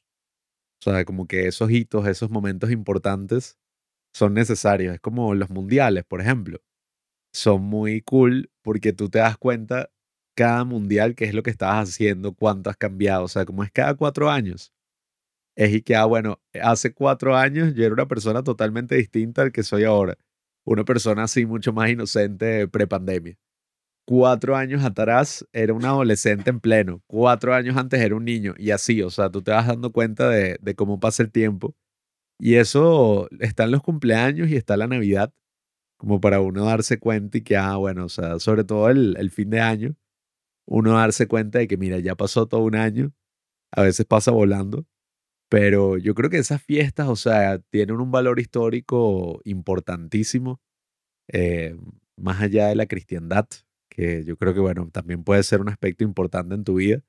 Eh, todo este aspecto religioso no hay que dejarlo de lado del todo, pero yo creo que puede ser, oye, mm, es algo fundamental para la humanidad tener estos momentos así, sobre todo en, en invierno. ya se comió la propaganda de la Navidad, Nada. Eso fue creado por la Coca-Cola para que tú vayas a comprar y, los regalos para la gente. Bueno, eso es lo que hay muchas visiones cínicas ahorita, sí, de que, que sí, que, que me podría, que bueno, yo, yo ahorita estaba hablando con mi novia, ¿no?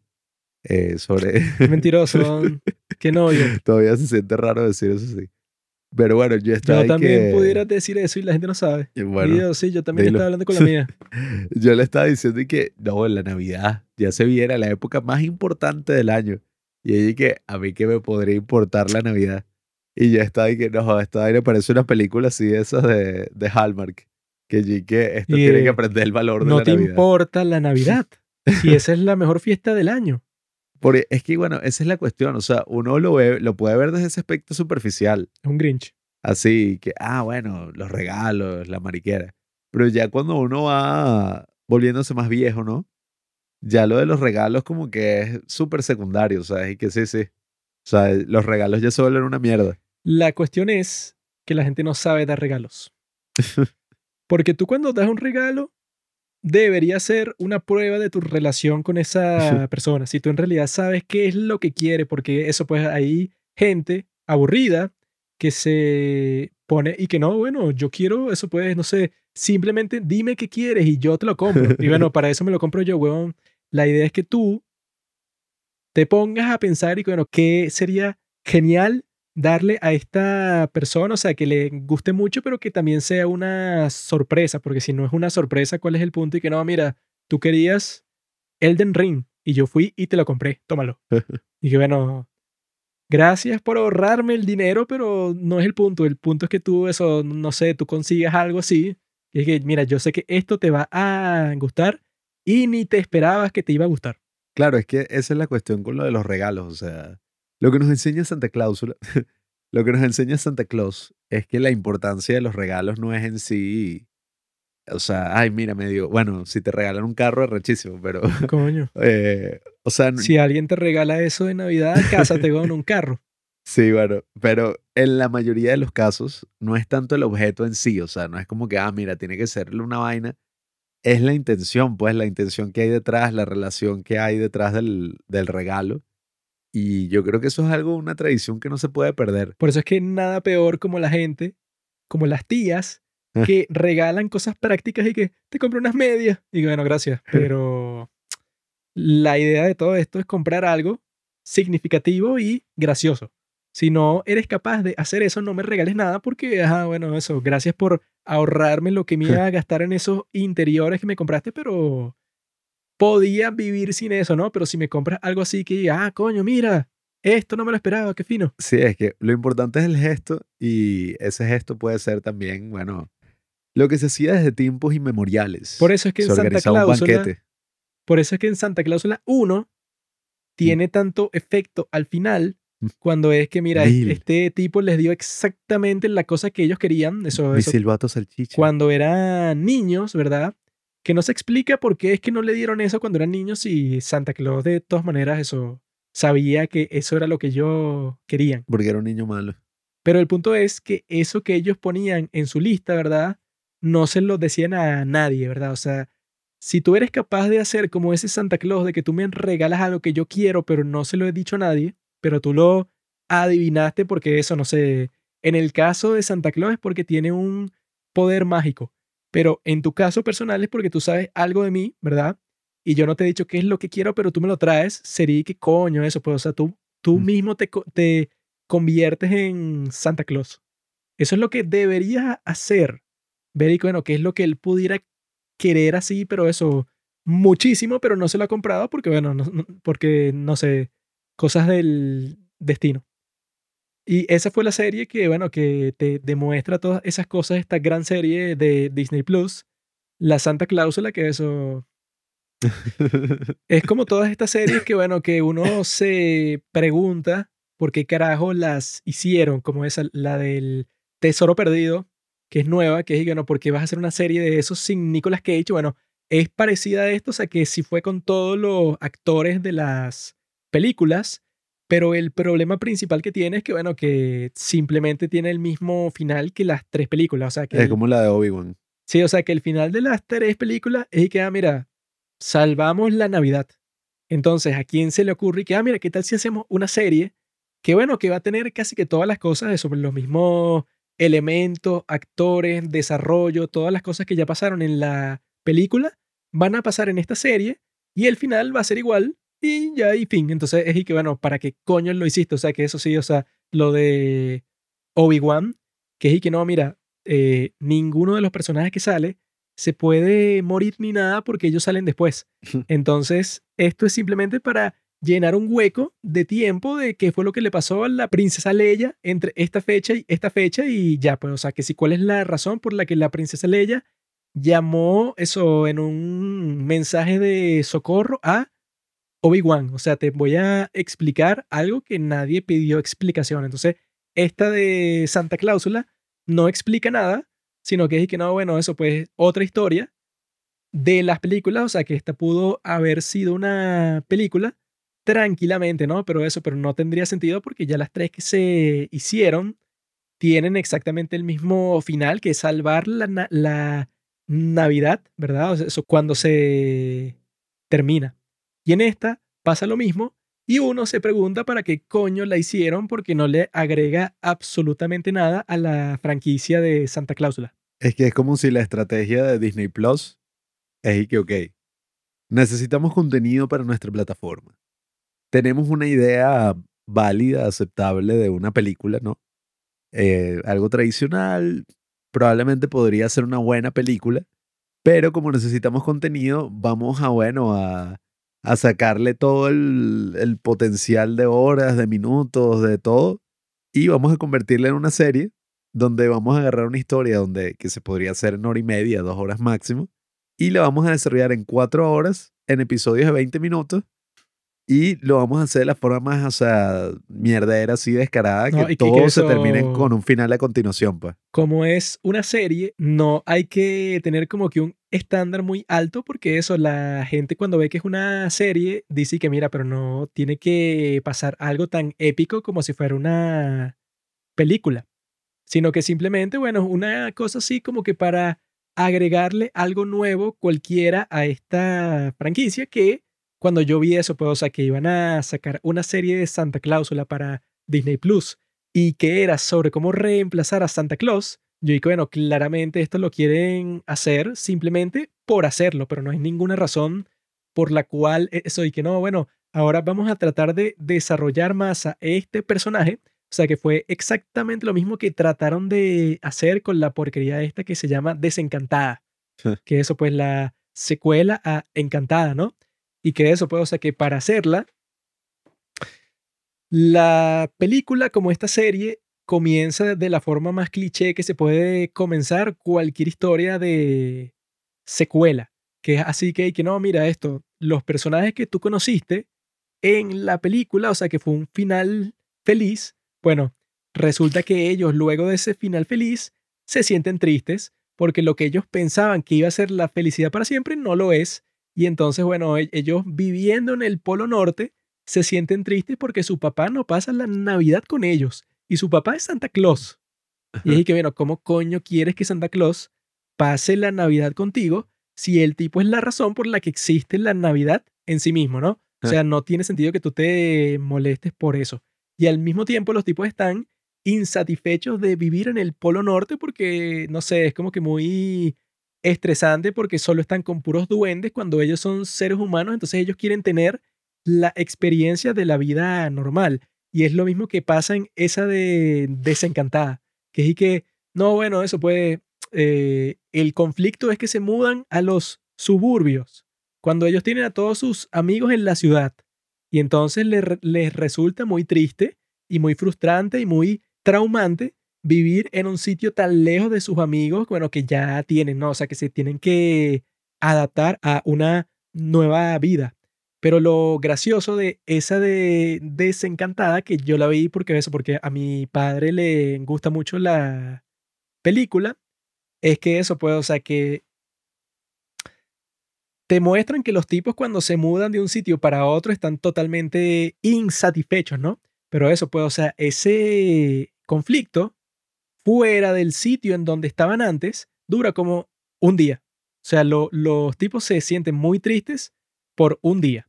Y luego de sentirse tristes por un día, a la protagonista se le ocurre cambiar toda la realidad con una magia ahí para que su familia no esté triste. Pero eso puede, o sea, que ni siquiera se toman la mínima molestia para que se diga que, mira, un salto de tiempo.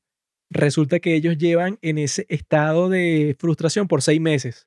Por ejemplo, que es lo mismo que pasa en esta de Santa Cláusula, o sea, que es que, ah, bueno, ustedes por cuánto tiempo han estado frustrados, porque la niña tiene como 13 años y el chamo, eso puede, o sea, de los hijos de Santa Claus, tiene como 15, 16. No, y, y bueno, me he dado cuenta también que en estas series hay una particularidad eh, muy irónica. Y es que se supone que en una serie tienes más tiempo para explorar, para profundizar sobre los personajes, ¿no? Tienes más tiempo, más horas, más episodios, más todo. Pero caen en la trampa de que, bueno, como ahora tienen que hacer una serie en vez de una película, es como si, bueno, hay que extender la trama lo más que podamos así, mm. sin sentido, pues, o sea, para que dure más. En cambio, en una película, cuando solamente tienes una hora y media o dos horas para contar tu historia, se siente que hasta se toma más tiempo en explorar algunas facetas del personaje. O sea, en una película, yo creo que tú, si vas a mostrar Oye, la frustración de ser Santa Claus y de que el tipo está cansado y tal. Oye, tú le podrías dedicar con 20 minutos que le dediques haciendo un montaje, haciendo que si una buena escena de, oye, de, el tipo está desgastado, o sea, ya está viejo, que una vaina así. Para que eso funcionara, tendrían que comunicar que han pasado como 30 años. Sí, o sea. Pero han pasado como 15 años desde que el tipo comenzó a ser Santa Claus para que él eso exprese y que no, esto es un fastidio todo el tiempo, eso que me andan pidiendo un montón de cosas para que funcione la Navidad, porque todo depende de mí. Y que bueno, o sea, no sé qué tan frustrante es ser Santa Claus, un tipo que tiene poderes mágicos y que todo el mundo lo ama, por los 15 años que tiene tu hijo más viejo. O sea, no se explica esa frustración. No, y que tú fácilmente podrías mostrar que sí, ah, bueno, es que es el espíritu de la Navidad, que está cayendo o esa crítica que se hace a este personaje que es así tipo Elon Musk, El tipo se volvió así el genio, el mogul de la Navidad y básicamente la destruyó. Eso es algo que en una película, oye, tú lo podrías desarrollar mil veces mejor. No, y que es muy raro Que, porque o ese sea- Scott Calvin, antes de ser Santa Claus, era un infeliz, ¿no? Y él, Sí. el punto de las películas es que él se dio cuenta de que eso, que él era muy triste y que podía ser mucho más feliz siendo Santa Claus. Y en la serie es y que no, es que él quiere volver a su vida normal. Y yo que, ¿cuál vida normal? Si tú cuando vivías en la Tierra, una de las conclusiones, sobre todo de la primera película, es que, bueno, que, que tu vida era terrible porque tú eras un egocentrista que no se preocupaba de su familia para nada, ¿no? Sí. Y entonces eso, pues, o sea, como que te tratan de pretender que el personaje está en el mismo punto que la primera película porque como que no pasa mucho tiempo con su familia porque está muy ocupado siendo Santa Claus. Lo cual no tiene sentido porque el tipo, ¿qué va a hacer durante es una- es una sola 364 noche años? de- Qué mentira. No, y que, o sea, esa es la cuestión. No hay como gente talentosa, pues, haciendo el, el proyecto. No hay gente apasionada o no se siente la pasión que se... O sea, a ver, yo entiendo que ya llega un punto en que se agota, ¿no? Se agota la franquicia y tú dices, bueno, esto lo están haciendo para sacar dinero y ya. Pero, oye, al menos búscate a alguien que, que le interese hacer algo, pues, o sea, que le interese, por ejemplo, James Gunn está haciendo un especial de Navidad de Guardianes de la Galaxia. O sea, una vaina que, o sea, en general es un relleno, pues, o sea, no va a tener ningún impacto en la historia, no es una gran película, o sea, pero el tipo lo hace con tal pasión y, y oye, se lo toma tan bien que la película, o sea, eh, a Sí, o uno sea, le emociona, le gusta, es buenísimo. Si a ti no te importa y lo vas a hacer para ganar dinero y ya, bueno, entonces hazlo bueno. O sea, Sí, o sea, búscate a alguien que, bueno, que con esa historia que quedó luego de la tercera película que fue muy mala, bueno, eso pues no se puede crear algo que, bueno, que tiene a todos esos personajes y a todos los actores que ya todo el mundo conoce, pero que también es chévere y no esta gran pérdida de tiempo que, bueno, que al final, o sea, que esa es la crítica principal, termina en el mismo sitio que han terminado todas las películas, que es que, bueno, salvamos la Navidad. Éxito. Sí, o sea, en, en esencia no cambia absolutamente nada. O sea, es como si los personajes hubieran vuelto al inicio sí. y se dieron cuenta de que sí, eran más felices, al menos la familia era más feliz fuera del Polo Norte, pero no importa porque, ajá, tenían que salvar la Navidad y volvieron ya, o sea, la serie no tiene ningún sentido. Y es eso que digo, pues, o sea, es lo mismo que pasa con estas otras series de Marvel, con todo, que es como que, coño, empiezan a alargar la historia de maneras innecesarias, con chistes malos y mariqueras ahí, eh, conflictos súper estúpidos que resuelven que sí en cinco minutos, pero que bueno, te lo dejan así como que el cliffhanger, o sea, como ¿qué pasará? ¿Será que la Navidad se va a deshacer? Y en cinco minutos todo se arregla, o sea, No, sí, se pone el abrigo. él y que bueno, que este Bernard lo visita para llevarlo al Naviverso, que es en donde él conversa con todos los Santa Claus que han existido y en donde el Santa Claus que estuvo antes de él le cuenta que no fue que el tipo se cayó del tejado, sino que él se lanzó específicamente en ese sitio porque él sabía que Scott Calvin era el tipo perfecto para ser el próximo Santa Claus Y era el primer humano, sí. y, o sea, sí, o sea, que todo era el destino para que él llegara hasta ese punto. Y eso es un poco chimbo cuando tú te pones a ver las películas, porque eso, todo el punto de la primera es que, mira, este tipo random, que bueno, que no es muy apropiado que él sea Santa Claus, porque bueno, él vende juguetes, pero lo hace de forma cínica, pues, o sea, que él no, no le interesa en lo absoluto el disfrute de ningún niño. Y entonces él es forzado a, a- por el trabajo de Santa Claus cambiar como persona. Pero es chimbo que te digan y que no, bueno, eso en realidad no era muy importante porque en realidad él fue escogido por el Santa Claus porque él reconoció que, bueno, que en el fondo el tipo era el hombre perfecto para el trabajo. Y es chimbo porque, bueno, se supone que en la primera el tipo no era ningún hombre perfecto, un carajo, sino que él tuvo que cambiar mucho para convertirse en el hombre que iba a ser el buen Santa Claus. O sea, el punto de esta serie le cambia eso, pues, o sea, uno de los aspectos más chéveres de la franquicia original, o sea, le cambia todo eso, cuando eso, e- e- eso era lo que a uno le gustaba, pues, o sea, que ese personaje tuvo que cambiar mucho para convertirse en quien era, pues, o sea, en, en ese buen Santa Claus. Pero en este es que no, bueno, él siempre estuvo destinado desde el principio por la magia de todos los Santa Claus juntos. Y eso no cuadra mucho para mí, pues, o sea, porque lo hace así, que sí, eso, pues, que si toda una franquicia rara, mágica, sí, eso puede, o sea, que le hace ver, o sea, le agrega varios personajes raros, eso, un- una, una bruja, eso puede, o sea, que te trata de hacer más, más profundo todo este mundo del Polo Norte, pero lo hace de una forma muy rara, porque eso, porque todo lo que te muestra se ve demasiado forzado. De que eso, pues, que, que, que él, él está buscando eso a su sucesor y el tipo que lo, eso, pues, o sea, que lo escoge porque eso, porque tiene como que una historia conmovedora con su hija y tal. Ese tipo como que crea eso, pues, o sea, la forma en que la Navidad puede ser todos los días.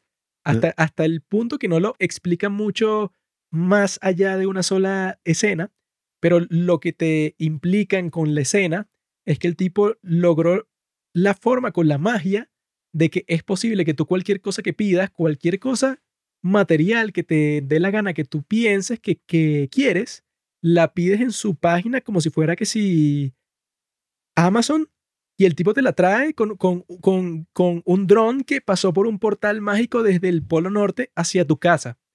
Y eso, pues, o sea, yo cuando vi eso, que te lo muestran y que no, qué malo, porque la gente no va a tener nada que esperar a final de año, sino que cualquier cosa que quiere la obtiene al instante y gratis. Y yo estaba ahí que, bueno, si este tipo fue Sí. capaz de construir eso gracias a la magia, o sea que al parecer le provee con recursos ilimitados que hacen eso posible, yo estaba ahí que, bueno, yo creo que cualquier persona del mundo preferiría eso 10 mil veces más que ninguna Navidad tradicional, weón. O sea, eso... cambiaría absolutamente, o sea, no hay que, no, bueno, todo siguió exactamente igual, solo que nada, o sea, ahora si quieres conseguir algo, lo buscas en tu teléfono y llega. Y Sí, claro, no, toda eso. la y sociedad te cambiaría. llega instantáneamente por Sí, un o portal sea, mágico que él crea con un dron. La vaina se hubiera vuelto que sí, un comunismo ahí, una locura, No, o eso sea, puede, hubiera o sea, cambiado todo el mundo, pues. Ya literalmente es imposible que exista ningún capitalismo si existe una página web mágica del Polo Norte en el cual tú ordenas cualquier cosa que quieras y es gratis y te llega a la puerta de tu casa literalmente en 10 segundos. Porque la gente siguió trabajando, o sea, no era posible y que, mira, quiero 100 millones de No, dólares. eso, ¿no? efectivo. Y si eso se puede hacer con regalos, obviamente se puede hacer con comida, ¿no? Entonces eso puede, o sea, se acaba el, el hambre en todo el mundo, cualquier persona que quiere cualquier cosa la obtiene y eso, pues, o sea, eso obviamente solo es posible a través de la magia. Entonces, o sea, te implican que este tipo, bueno, usó la magia para darle a todo el mundo exactamente lo que quiere en todo momento, lo cual es imposible si no tienes recursos ilimitados. Entonces, eso, pues, a este tipo te lo pintan como un villano por hacer eso realidad, porque los duendes van desapareciendo porque el tipo no se puso el abrigo, porque se lo robó la bruja, pero no tiene sentido. No, bueno, el abrigo tenía como su propia conciencia y no quería, o sea, era como la capa del Doctor Extraño. Sí, o sea, no quería que se lo pusiera este tipo. Y dije que, bueno, pero El si el abrigo era tipo racista. fue capaz de lograr ese sistema, que dije que, bueno, pregúntale a 100.000 personas, todas te van a decir y que, bueno, yo obviamente prefiero tener una página web en donde yo ordeno cualquier cosa que quiera y me llega. O sea, ¿quién carajo preferiría? Y que no, yo prefiero la magia de que Santa Claus llegue el 25 de diciembre y que nadie, weón. No has entendido, Juanqui. Si eso es así, nada es gratis en esta vida, incluso la magia. Entonces, la magia iría desapareciendo porque el espíritu navideño también desaparecería. Y nada, o Eso es lo que yo no entiendo. Y Todo que, bueno, fracasaría, pues. si es Navidad todos los días, explícame cómo, cómo coño el espíritu navideño desaparecería. ¿Cómo? Porque no todo es el especial. mundo sea, sería especial en el sentido de que, bueno, claro, está este dios del Polo Norte que te entrega lo, lo que tú quieras en cualquier momento. Así es el ser humano. Al principio sería como que, coño, qué arrecho, todos mis problemas se resolvieron. pero a los tres meses sería que ya, que la dije. Eso Sí, es lo que hubiera sido interesante que te mostraran, pues, o sea, como que un periodo como eso, no sé, de seis meses, en donde todo el mundo está ahí que no, bueno, esto es lo más genial que me ha pasado en la historia, esto es perfecto, esto ha resuelto literalmente todos mis problemas, que te muestren eso. Y luego que te muestren y que no, eso, pero la gente ya se fastidió porque literalmente quieren, eh, tienen cualquier cosa que quieran en cualquier momento, entonces eso, este Santa se ve más motivado a salvar la Navidad, pero en este caso es que no, bueno, la gente está chill, pues, o sea, eso existe y no cambió nada. Y la novia del hijo de Santa Claus pide cualquier cosa que, quiera y literalmente le llega en cinco segundos. O sea, nunca te muestran eso, pues, y que, ah, bueno, será posible que la gente cuando literalmente tiene cualquier cosa que quiera eh, instantáneamente, eso pues, o sea, se fastidie y ya quizá no tiene como que motivación para hacer nada. Si te mostraban eso, sería fino. Pero lo que te mostraron es que no, mira, existe esta página en donde tú pides cualquier cosa y, listo, y es tuya. Y eso puede, o sea, pero no te muestran a nadie sufriendo por, por eso, sino que te muestran que a Santa Claus no le gusta, porque entonces la gente no va a tener nada que esperar. Y ahí que, bueno, a, a, a quién carajo le va a importar eso? O sea, no, no te crean nunca esa necesidad. Lo importante, Juan, aquí en la serie, es que toda la familia tenía algo que aportar. Y cuando toda la familia se unió para entregar los regalos, se cerró el círculo porque fue como que, ah, mira, ves, todos son especiales. Y lo importante es pasarla en familia en la Navidad. Y bueno, ese Ese es una- básicamente el mensaje de la mierda de este y que eso, ¿ves? Sí, el que- 25 de diciembre, pásalo con tu familia, lo cual ya todo el mundo sabe. Que bueno, es algo importante, eh, como estábamos hablando, las diferencias y las cosas que han pasado con el COVID. Pero yo creo que esa es la base de todo lo que son las fiestas, pues, o sea, ese viaje, o el viaje que tú haces para volver a tu casa y estar con tu familia, o el hecho de que te reúnas con familiares que casi nunca ves. Eso es como la magia, ¿no? De estos momentos. Lastimosamente, para uno, bueno, con toda su experiencia así mierdera, ¿no? De vivir aquí en Latinoamérica y que todos se hayan desplazado.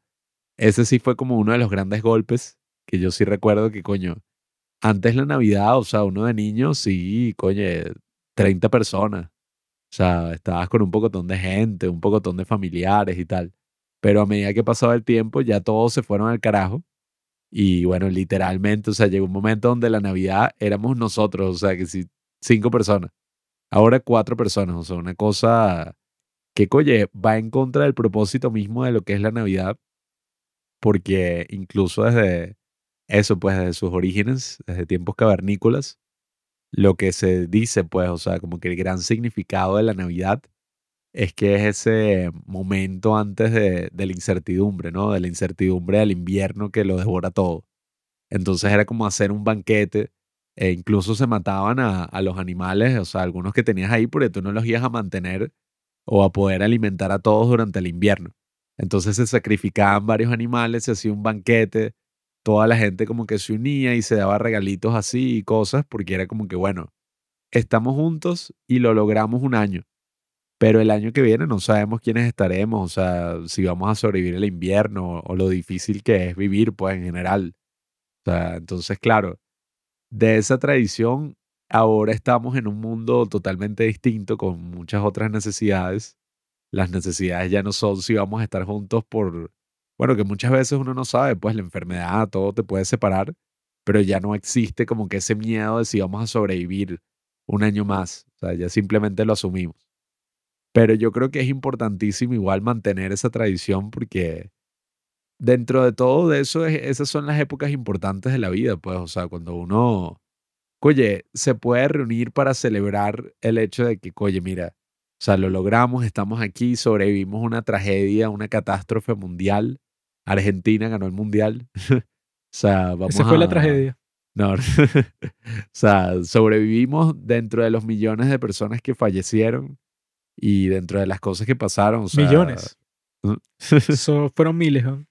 claro, El huevón cree que son millones. sea lo que sea, o sea, ha sido muy duro y con más razón deberíamos celebrar la Navidad, o sea, Te explico, bro. Eh, celebrar, hacer un banquete, pues. es bastante simple. Si tú tienes una fiesta, eso pues una celebración de Navidad, pero son puros adultos, es aburrido porque nadie cree nada, sino que todos están que, "Ah, no sé, sí, dame comida, qué coño. Pero cuando hay muchos niños, es que es más divertido porque son los que creen que, que no, mira, en cualquier momento llega, bueno, en nuestro caso es el niño Jesús que entrega los regalos. Pero eso, cuando ya estás en un grupo de gente en donde todo el mundo es adulto, no es tan divertido porque es que, dame el regalo, pues, y bueno, ya, vete. En cambio, cuando hay niños, es que, "Ah, y que, ay, ¿quién va a dejar los regalos? esta Debería ser noche?". divertido, Juanqui, debería seguir siendo divertido. No, no es divertido. La Navidad es para los niños. Entonces, si no tienes No, niños, no. si no tienes hijos y no tienes nada de esas cosas, entonces puedes conseguir unos niños del orfanato y te Mm. los traes y bueno, haces lo que quieras con, con, con, con ellos. La mejor celebración, en mi opinión, o sea, la mejor criatura así de las fiestas La Pascua es el ratón Pérez. O sea, el tipo te da dinero ya. es así serio, llega, se lleva los dientes. No sé cuál es la historia del ratón Pérez. O sea, no sé por qué el hada de los dientes y, y en nuestro país es el ratón Pérez. O sea, Debe ser así, sobre todo porque Lo sé. los ratones tienen dientes prominentes. Seguro hay un cuento y que el ratón Pérez, él se le cayó un diente. pero ¿por qué Pérez? O sea, Coño, porque es común con Pérez. Eh, vale, Pérez. pero, o sea, ¿qué es que Ese es su, Pasa, pues. su apellido, pues su apellido es la. La pregunta es cuál es el nombre. O sea, no es el ratón mágico, Pedro Pérez. el ratón gigante, o sea, no sé, sino el ratón Pérez. O sea, es bueno, mejor que la mariquera esa del hada de los dientes. que digan. ¿qué es eso? Yo no entiendo esa mierda, pero es mi favorito por eso. Y nada, o sea, yo creo que al menos en cuanto al cine, las películas navideñas, o sea, son los clásicos, pues que uno tiene que ver en español latino. El regalo prometido, mi pobre angelito. Eh, bueno, está It's a Wonderful Life, pero eso ya es más gringa. Y qué sé yo, el Grinch, El duende, Santa weón. Claus, la- bueno, el duende. Eh, la Navidad es para uno ver esas películas, entrar en ese mood, regalarse algo, pasarla fino. Y bueno, eh, dependiendo de quién seas, eh, lo fino sería que uno pudiera, oye, pasarla en familia, con gente. La religiosidad y todo eso es un aspecto importante, El tipo es un maldito. pero ¿Qué hay del nacimiento de Jesucristo? la razón de la fiesta. Ah, hijo de puta. bueno, si eso, No la menciones, ¿no? si eso es importante, bueno, también eso hay que celebrarlo, pues, o sea, eso Tienes que ir a misa con tu familia hice gallo. y se ponen a escuchar la palabra del Señor. que celebrar el cumpleaños Jesús. 2022, 2023 años. Que eso, en vez de hablar tanta huevonada, eso y que bueno, esa es la única razón por la que existe la Navidad. No, Porque el Señor Jesucristo, todas estas Nació- celebraciones preceden miles de años al cristianismo. eso es mentira, eso es propaganda de los ateos que quieren pretender que no, todo existía antes. Eso existió desde el primer año que nació Cristo, ya la gente comenzó a celebrar la Navidad. Desde el año 1. Bueno, la, la fiesta así religiosa no está mala del todo. O sea, si uno tiene esa perspectiva cínica y que, San Nicolás. ¿Por qué crees que se llama San Nicolás? Santo Nicolás. por eso no debería es hacer donaciones a la caridad, aprender de la historia de Scrooge, No, hacer eso- una cosa así. Scrooge, eso pues es la mejor historia de la Navidad. Cuento de Navidad. ¿Y qué es la historia de Scrooge? Y el mensaje final de la historia de Scrooge es vive el presente. No No andes, seas un viejo puto. no mensaje. andes acumulando riqueza como ese viejo, sino que es que mira, bro, tú te vas a morir. Así que tu riqueza se la puedes dar a los pobres como yo. Y nosotros podemos disfrutar nuestra vida porque tú eres generoso. Ese es el mensaje de la Navidad. Puedes donar ¿ves? a nuestra ONG. Si tienes mucho dinero, tienes que darlo a los más necesitados porque ellos lo necesitan hoy. Mientras tanto, tú lo necesitas, entre comillas, que si, no sé, como en 10 años. Ese es el mensaje oficial de la Navidad. Por eso es que Santa Claus regala, porque eso es algo del hoy. Te lo está dando, mira, es un presente. Por eso se llama presente, es algo del hoy. Tómalo. Disfrútalo hoy. Sí, sería fino. Bueno, eso yo creo no lo hemos puesto como tradición, pero eso de celebrar así, hacer regalos o no sé, celebrar con los pobres, con los más No, necesitados. no, con los pobres no.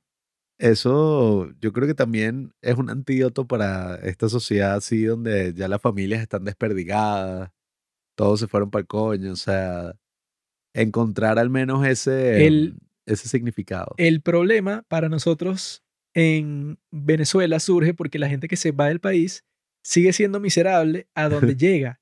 Entonces no es como uno ve las películas de los Estados Unidos en donde la gente viaja de vuelta a casa Sí, que durante Navidad. volver. Porque casi todos los que se han ido de Venezuela son unos, unos malditos miserables apátridas que así tuvieran el dinero no volverían un carajo a ninguna fiesta. O están que sí legales y, o sea, no pueden salir, pues. o sea, Y los que no lo tienen, pues no van a ir, pues entonces eso no es como en esas películas gringas y que no, viene fulanito para Navidad. No, y que bueno, en, en este caso fulanito, ese dinero nunca lo va a tener para pagar ningún pasaje de vuelta a ningún sitio, pues ese lo está usando en renta, comida y droga, que son las tres cosas que lo mantienen vivo. Sí, o bueno, eso, pues, o sea, se fueron con pa'l coño así ilegales. Y literalmente, o sea, es que bueno, no puedo salir porque me jodí. Eso es en. Estados Unidos. En el resto de Latinoamérica, todos esos pueden entrar, salir y hacer lo que les dé la gana porque aquí no hay ley. Bueno, pero, Pero no tienen pasaporte. son no lo suficientemente miserables. Eso, toda la gente que se va del país siempre son así, arrastrados, ratas, eh, perros, monstruos, así. no tienen pasaporte y no tienen dinero para sacárselo y no tienen dinero para el pasaje y para nada. Y bueno, Y esa es precisamente la razón por la que se fueron. exacto. Por eso que yo no me junto con gente así, entonces de todas maneras no es mi caso. Joaquín, cinco años exiliado, no jodas. Así que amigos, sacar esta grabación. creo que ese es el creo que ese es el mensaje de la Navidad. Si tú conoces a alguien pobre, deséchalo. O sea, eso no interactúes con él. Simplemente dale dinero para que se vaya. Eso es como los vagabundos así en la calle te piden dinero, tú le das dinero y se van. Bueno, eso. Si tú eres amigo de cualquier persona pobre, haz eso. Le das mucho dinero y que se vaya de tu vida porque no, vale la pena estar con él. No le tienes que dar dinero. Tienes que darle algo mucho más valioso. Tu compañía. Yo prefiero que un amigo me llame pobre a que un pobre me llame amigo. Así que amigos, ya saben, si son Tienes que darle tu compañía, tu, ab- tu abrigo, juguetes. si son pobres y escuchan este podcast, bueno, ya saben, váyanse, no joda, a un refugio, una cosa así, a- conmigo no hablen. Y ya, y eso. Feliz Navidad a todos. Feliz Navidad, queridos amigos.